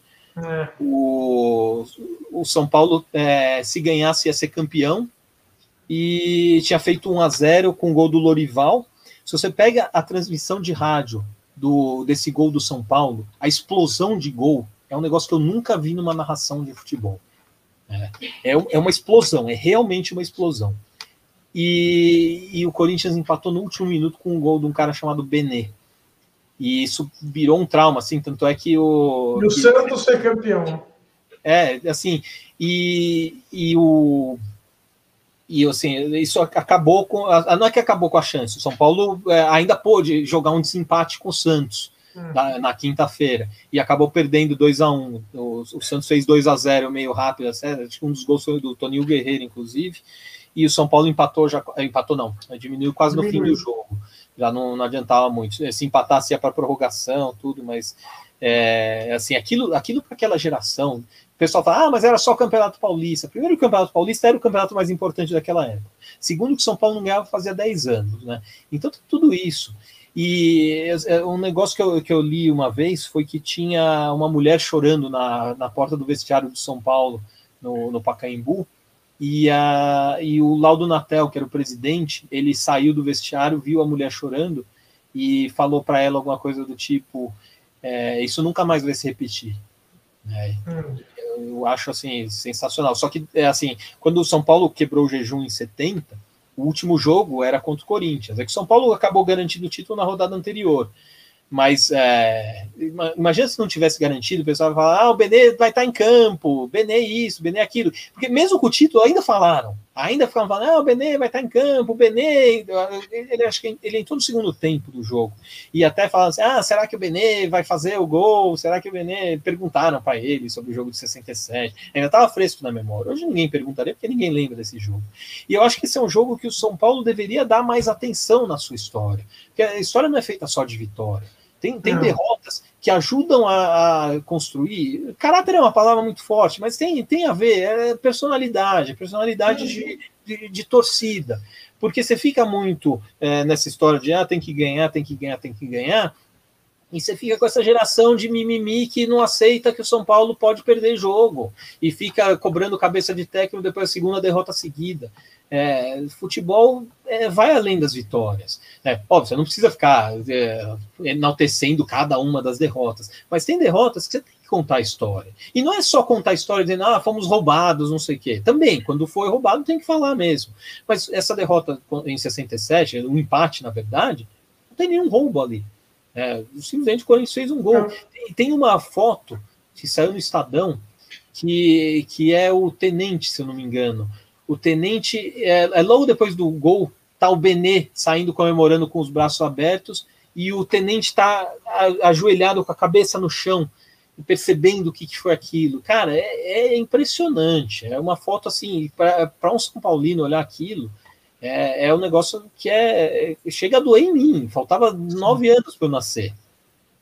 Boa. E agora a gente já está vivendo um momento histórico, hein? Como nós passamos da meia-noite, hoje faz 61 anos que o Roberto Dias fez a sua estreia com a camisa São Paulo.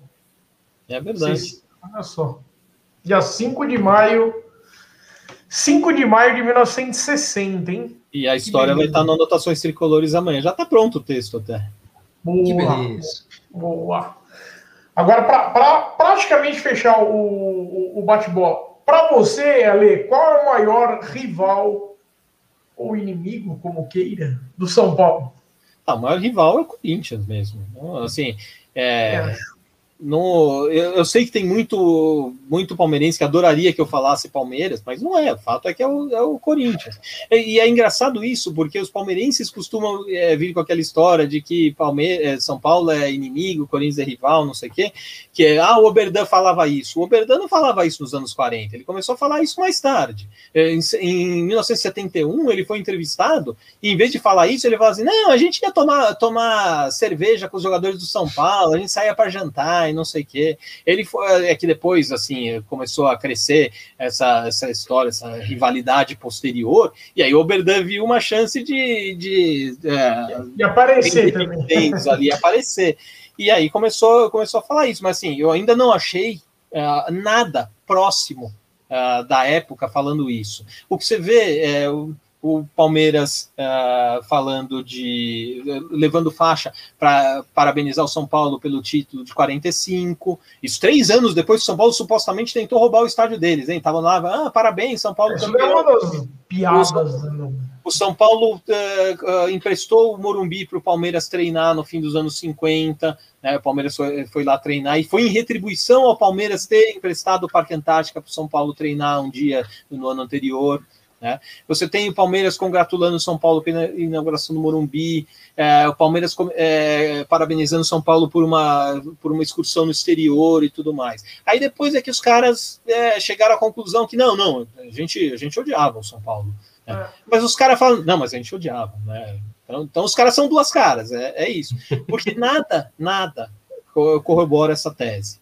Se você pega assim, por exemplo, a, a, história do nome Palmeiras, que eles dizem, ah, o São Paulo, é, o São Paulo uh, pressionou para o Palmeiras mudar de nome. Caramba, o São Paulo tinha esse poder todo que mudou de nome até o Palestra Itália de Belo Horizonte, lá que virou Cruzeiro, uh, e times no, no Brasil inteiro. Caramba, que poder que tinha o São Paulo, um clube que tinha sido fundado 12 anos antes, né? E vai, para quem quer defender 35, pior ainda, 7 anos antes. A, a, a história é tão de, contada por pessoas que não fazem ideia do que elas estão falando, que uh, eu, às vezes você vê até o pessoal falando, não, porque o Laudo Natel teve um papel importante, é o Laudo Natel que estava ainda na faculdade de Direito em 1942, né, devia ter um papel importantíssimo para roubar o nome do Palmeiras.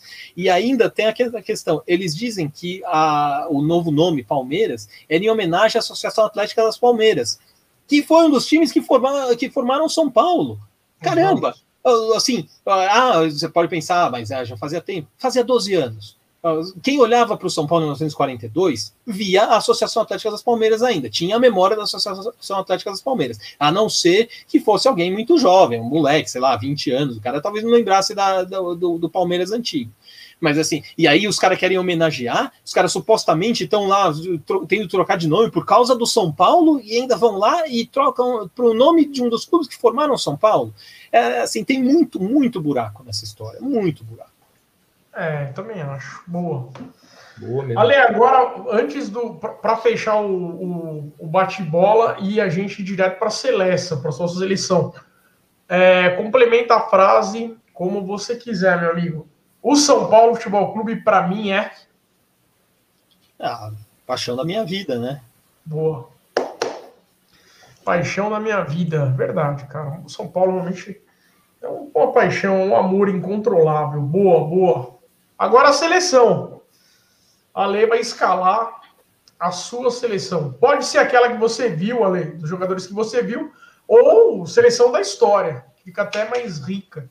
É, eu não, gosto muito de, de, pensar em seleção, porque são critérios subjetivos demais.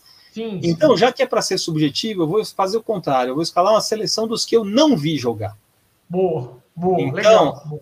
Aí é, colocar no gol o Poi, né? Mas com, com menção honrosa ao King, que era o cara que falou: se é para não jogar no São Paulo, eu prefiro me aposentar.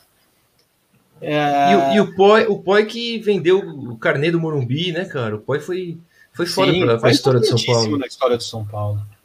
Depois foi técnico, né? Depois foi faz tudo, né? Porque ele ele foi técnico interino, depois técnico, depois interino de novo, depois técnico, comandou São Paulo na maior sequência invicta da história do clube. É, o Pó é importantíssimo na história do São Paulo. Aí então, deixa eu ver, de, de lateral eu vou como como o Michael Serra está fazendo uma pesquisa de posições de jogos antigos. Então, é, ele, ele já achou uns negócios assim que me colocaram a pulga atrás da orelha. Então, na verdade, é, o Desord, que sempre foi ah, como se fosse lateral direito e tudo mais, meio que talvez não tenha sido lateral direito. Então, eu vou de, de Forlan. Né? Sério, cara? De qualquer jeito. Que história é, louca então, essa. Pablo Forlan, Forlan, pai de Diego Forlan. Que beleza. Forlan, Roberto Dias, uh, Jurandir e na lateral esquerda Renganeschi, Armando Renganeschi. E, que também provavelmente não era exatamente um lateral esquerdo. Mas se, nisso aí vai, pensando nisso, talvez. Fez, aquele, fez aquele gol histórico, né? Que ele estava machucado. É, fazendo o e... número na ponta. Exato, é aquela história maravilhosa. Paulista de 46, que aliás é, é uma das campanhas que. Meu, como é que esqueceram uma campanha dessas? O, o, São Paulo foi campeão com 17 vitórias e 3 empates. Aí você pensa, ah, beleza, é uma campanha boa, mas não é uma campanha assim 100%. Aí quando você pensa assim, é o seguinte. É, não é só pelo, pelos jogos que o São Paulo ganhou, é pelos rivais que ele bateu. Porque o Corinthians, em 1946, o Corinthians ganhou 18 jogos. Ele ganhou mais que o São Paulo. Só que ele perdeu dois, os dois para o São Paulo. Né? Então, é. É, o Corinthians só não foi campeão porque ele perdeu os dois jogos para o São Paulo. Se ele tivesse conseguido empatar um deles que fosse, ele era o campeão. Uhum. Aí chegou na, na, última rodada e o São Paulo precisava uh, ganhar do, do Palmeiras, né? Senão ia ter que uh, disputar o desempate com o Corinthians e ganhou com esse gol do Renganeschi. Mas essa campanha de 46 é, é, é uma campanha histórica, título invicto também, é, é, sensacional. Ela devia ser mais lembrada. Mas essas campanhas Sim. dos anos 40 elas são meio esquecidas. É, infelizmente, deveria ser mais lembrado mesmo, porque foi uma, uma década de ouro do São Paulo. O rolo Sim. compressor, não é, lei. Mas não tem, não tem, quase nenhuma imagem de vídeo, então é, é assim que funciona a memória coletiva. Uma pena. E agora. E agora Aí depois, deixa eu ver. Então tá, Vamos lá, tá meio aqui... campo. Eu, eu não vou de Rui Bauer e Noronha, porque senão eu povoo o meio campo inteiro. É, Mas eu vou, eu vou colocar o Bauer, que é um cara que a torcida gostava tanto que quando ele sofreu a contusão séria em 52, na hora que ele, que ele voltou no começo de 53, ele foi aplaudido de pé pelo Pacaembu. E na hora que ele marcou o primeiro gol dele depois disso, que foi no jogo seguinte, um jogo contra o, o, o Rádio de Mococa, ele, ele foi aplaudido assim de uma maneira espetacular. O Pacaembu parou para aplaudir o gol do Bauer. Então eu vou de Bauer, Chicão e Pedro Rocha Pedro Rocha. E no ataque, é, eu vou colocar. Bem, eu vou colocar aí dois centroavantes. Eu vou fugir um pouco do negócio. Vou colocar o, o, o Toninho Guerreiro e o, e o Gerson. Aí, olha, eu, não, Desculpa, Tony Guerreiro e o Friedenreich. E o Gerson, eu gostaria de tentar é, colocá-lo em ponto. Eu poderia colocar no 4-4-2, só que ter que deixar uns dois centroavantes isolados lá com o Pedro Rocha e o Gerson abastecendo. Será que ia dar certo? Poxa, aí, Rocha aí. e Gerson abastecendo. O, Gerson era gênio, ia jogar em qualquer lugar. Gênio mas ele teve uma passagem muito boa pelo São Paulo. Em 71, ele era considerado até. Muita gente falava que ele era o melhor jogador do mundo naquele momento. Ele saiu meio brigado com o São Paulo, meio chateado. Ele, no começo de 72, machucou o pé, assim, quebrou o pé. E jogando futebol de salão, assim, a partida boba, de brincadeira, aquele tipo de coisa que hoje em dia não aconteceria. E, e aí, quando, quando ele estava ficando melhor, começou, ah, não sei, talvez eu queira voltar para o Rio, que era um boato que já vinha, desde 70 já ficavam falando, ah, o Gerson quer voltar para o Rio, não sei o quê. E, e aí ele acabou, acabou saindo de São Paulo mesmo, no, depois da, da final do Brasil de 71, ele nunca mais jogou pelo São Paulo, embora ele, ele tenha sido jogador de São Paulo até quase a metade de 72. Né? Então, é, tem, tem essa, essas questões. Mas fica a memória afetiva dos dois anos e meio que ele, que ele defendeu o São Paulo. Embora a primeira. A, bem, dois anos e meio, mas a primeira metade de ano dele, segundo semestre de 69, ele jogou pouco e jogou mal. O primeiro semestre de 70 ele não jogou, porque estava com a seleção. É. E aí depois eu, no, ele, ele foi um dos principais jogadores da conquista do Paulista, né, de 70. No brasileiro já não foi tão bem, mas aí o time todo não foi tão bem. E aí 71 não, 71 foi em alto nível o ano inteiro. Campeão paulista e fez o quadrangular, né? Tri quadrangular o triangular. Final do, do, Brasil. É triangular final e o, o Atlético do, de um do técnico Tele. chamado Tele Santana, conhece? Sim, o São, o São, Paulo, São Paulo quis contratar ele já no ano seguinte, não conseguiu, mas trouxe em 73 e não deu certo. Brigou com, brigou com os jogadores. Eu, é, a coisa ali não, não funcionou. Assim, não, não, na verdade, não ele brigou com os jogadores, os jogadores meio que brigaram com ele. Né? Então, a primeira passagem do Tele, que muita gente nem, nem sabe que existiu, também rolou isso. O Tele não devia ser fácil, né, cara? O Tele era um cara difícil. Né? Ele devia ser um cara difícil de lidar. O Muricy outro dia estava falando que é, o, o Tele era um cara era um cara duro, mas era um cara leal. Então, assim, ele podia ser é, grosso com você, mas ele estava sendo grosso com você para o seu próprio bem. Né? Então tem isso. Tem um pouco de mística? Ah, tem um pouco de mística, aquela coisa que vai, que vai criando lendas no, no futuro. Né? Mas, assim, é, toda lenda é baseada em alguma coisa real. Então, é, a gente consegue, consegue saber que o Tele era um cara profissional, ah, ele falava a questão do futebol arte, não era só bravata, ele defendia isso, brigava com a Federação Paulista para que protegesse melhor os jogadores, é, que os juízes apitassem melhor e tudo mais. Então, o Tele era um cara que realmente brigava. Ele brigava até com as paquinhas do Centro de Treinamento de São Paulo, que ficavam comendo o campo. Pois é. Ele era visionário, né, cara? Ele via muito, muito além, né? Ô, ô Ale, você pode falar um pouco do Leônidas, cara? Que é um cara que eu tenho muita curiosidade, né? Inventou a bicicleta e era um é, craque, né, Bi? Não inventou a bicicleta. Não, ele olha aí. no Brasil, mas Boa. ele não, não inventou. É, mas ele, ele foi um cara assim que quando, quando ele começou a brigar com os diretores do Flamengo, com a diretoria do Flamengo, uh, o São Paulo já começou a manifestar interesse, mas até aí meio mundo estava demonstrando interesse por ele. É, ele chegou a ser preso, ele ficou meses preso por causa de uma briga com o Flamengo lá, que é, o fraude na justiça eleitoral, alguma coisa assim, e prenderam ele, que era o tipo da coisa que nem um jogador ia ser preso por aqui. Só que assim, como ele estava brigado com a diretoria do Flamengo, os caras devem ter virado e falado, é, não, deixa, pega, pega lá. Devem ter usado até algum termo racista para falar isso. Né? Tipo, é, dane-se o cara, né? E, e aí ele ficou preso e depois, obviamente, ele não ia voltar para o Flamengo. Então o São Paulo foi atrás, gastou uma grana, né? E trouxe ele para São Paulo. Ele chegou no São Paulo, é, chegou a São Paulo de trem na estação do Norte, que é a atual estação Brás, da CPTM, e foi recebido assim por milhares de pessoas. Assim, o negócio ali é uma multidão que vocês não fazem ideia. Você pega as fotos que não mostram a estação inteira, mas cada foto que você tem da estação é assim. Eu não consigo imaginar aquilo ali. Aquilo ali é, é uma multidão no sentido. Pensa é, baldeação da luz eh, no, na, da, do metrô para a CPTM às seis, seis, e meia da tarde. Era pior que aquilo. É, um monte de gente espremida, tudo, tudo para receber. Carregaram ele para fora da estação, tudo mais. Ele veio para São Paulo, e o pessoal fala assim, é o bonde de 200 contos, né, que tinha custado 200 contos de réis, então é. joguei fim de carreira, porque ele já tinha avançada a idade de 28 anos quando o São Paulo contratou. E 28? E o, 28. 28 já era fim de carreira na época. Fim de carreira. E a gente viu o fim de carreira que ele teve no São Paulo, jogando em alto nível por mais sete anos. Né?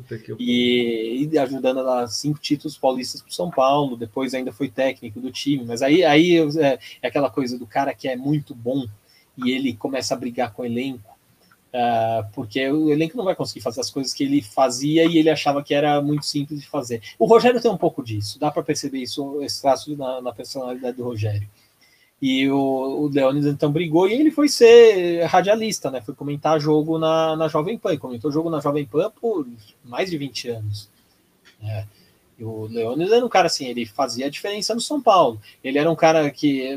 Uh, assim, na minha, na minha mente de criança, quando eu comecei a ouvir falar de eu sempre tinha é, ele como, sei lá, o cara devia ser meia. Não era, o cara era um centroavante. Primeiro camisa 9 da história do São Paulo, inclusive. E, e ele é, o, ajudou a dar esse alto nível para o São Paulo.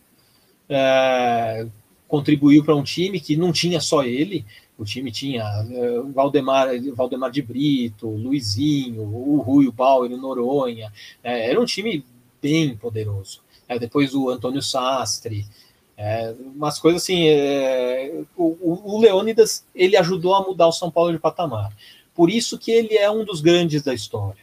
Porque quando você pensa num dos grandes da história, é independente de idolatria, aí você falando algo mais objetivo mesmo. Os caras que mudaram o São Paulo de patamar. Então, você está falando de, de um, Friedenreich, porque com ele o São Paulo já nasceu grande, um Leônidas, que ajudou o São Paulo a subir de patamar depois da refundação.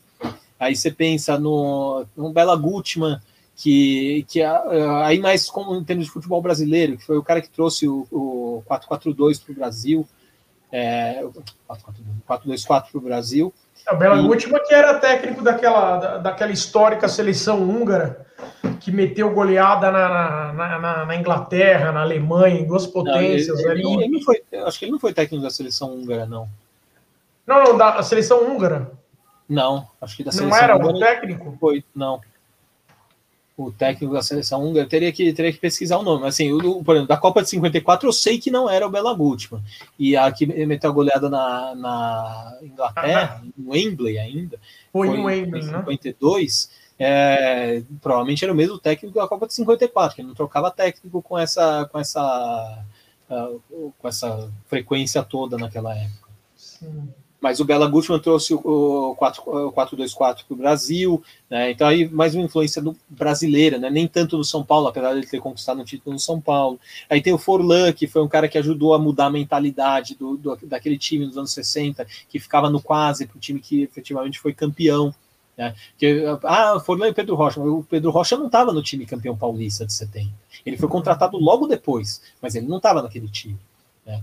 Uh, o Gerson ajudou também nisso, o próprio Toninho Guerreiro. ali, assim, o, nesse, nessa quebra do jejum de 70, você não pode falar só de um jogador. Não tem como você falar só do Toninho, só do Gerson, só do Forlan. É, ali é o, o, time todo. Até o Gilberto Sorriso, que era um, um garoto que estava subindo para o time principal naquele momento, mas que teve uma, uma grande importância, porque ele assumiu a, a vaga que era do tenente e ninguém esperava que ele fosse titular, e de repente ele aparece lá e é, o São Paulo ganhou um lateral esquerdo de qualidade.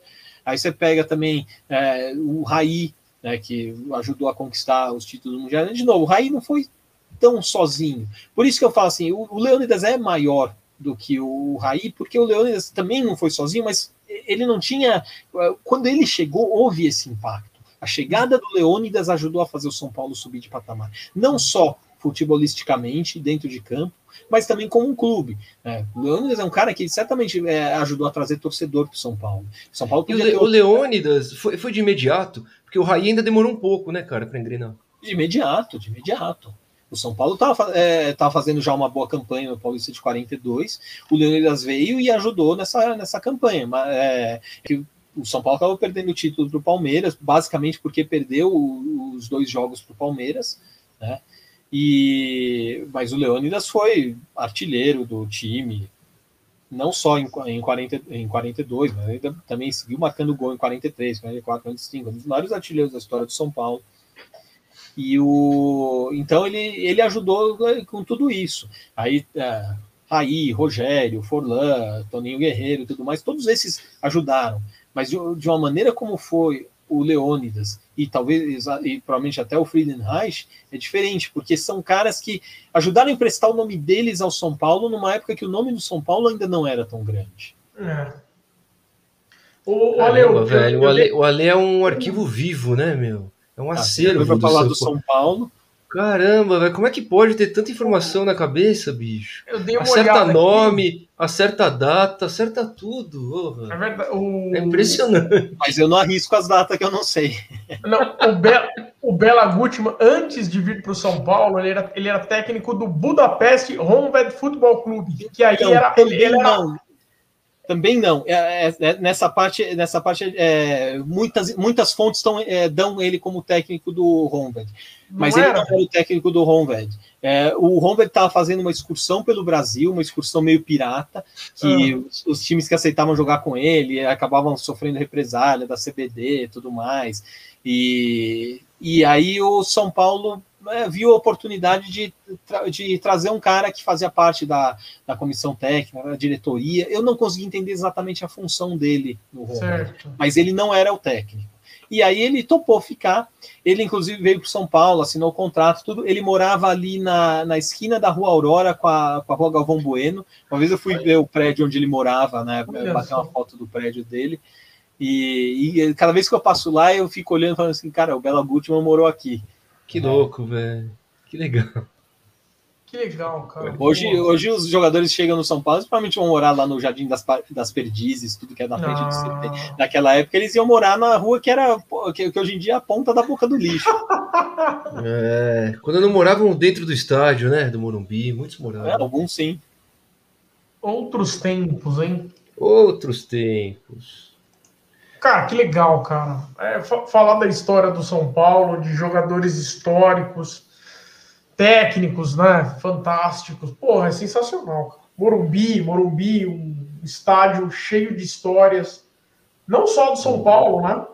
Morumbi, por muitos e por muitas décadas, foi o, o Maracanã paulista, tendo Sim. em vista, né? Por isso que o São Paulo queria emplacar o apelido Paulistão para ele, por causa do Mineirão, né? Então eu queria emplacar o apelido Paulistão. Se dependesse do São Paulo, não seria Morumbi, seria Paulistão. Ainda bem que não deu certo, hein? Cai entre nós aqui. Mas também, se tivesse dado certo, a gente hoje estaria falando da história do Paulistão e falando assim: é, porque tem gente que queria chamar de Morumbi, a gente ia achar um absurdo. É, é verdade, é verdade. É verdade. O, o Ale, Deixa eu te agradecer aqui, cara, porque ó, já meia-noite e 25, cara. Obrigado Nossa. pelo papo. Hoje a madrugada vai ser longa. É, então. sei que Mas amanhã trabalhar. também vai ser, então é bom.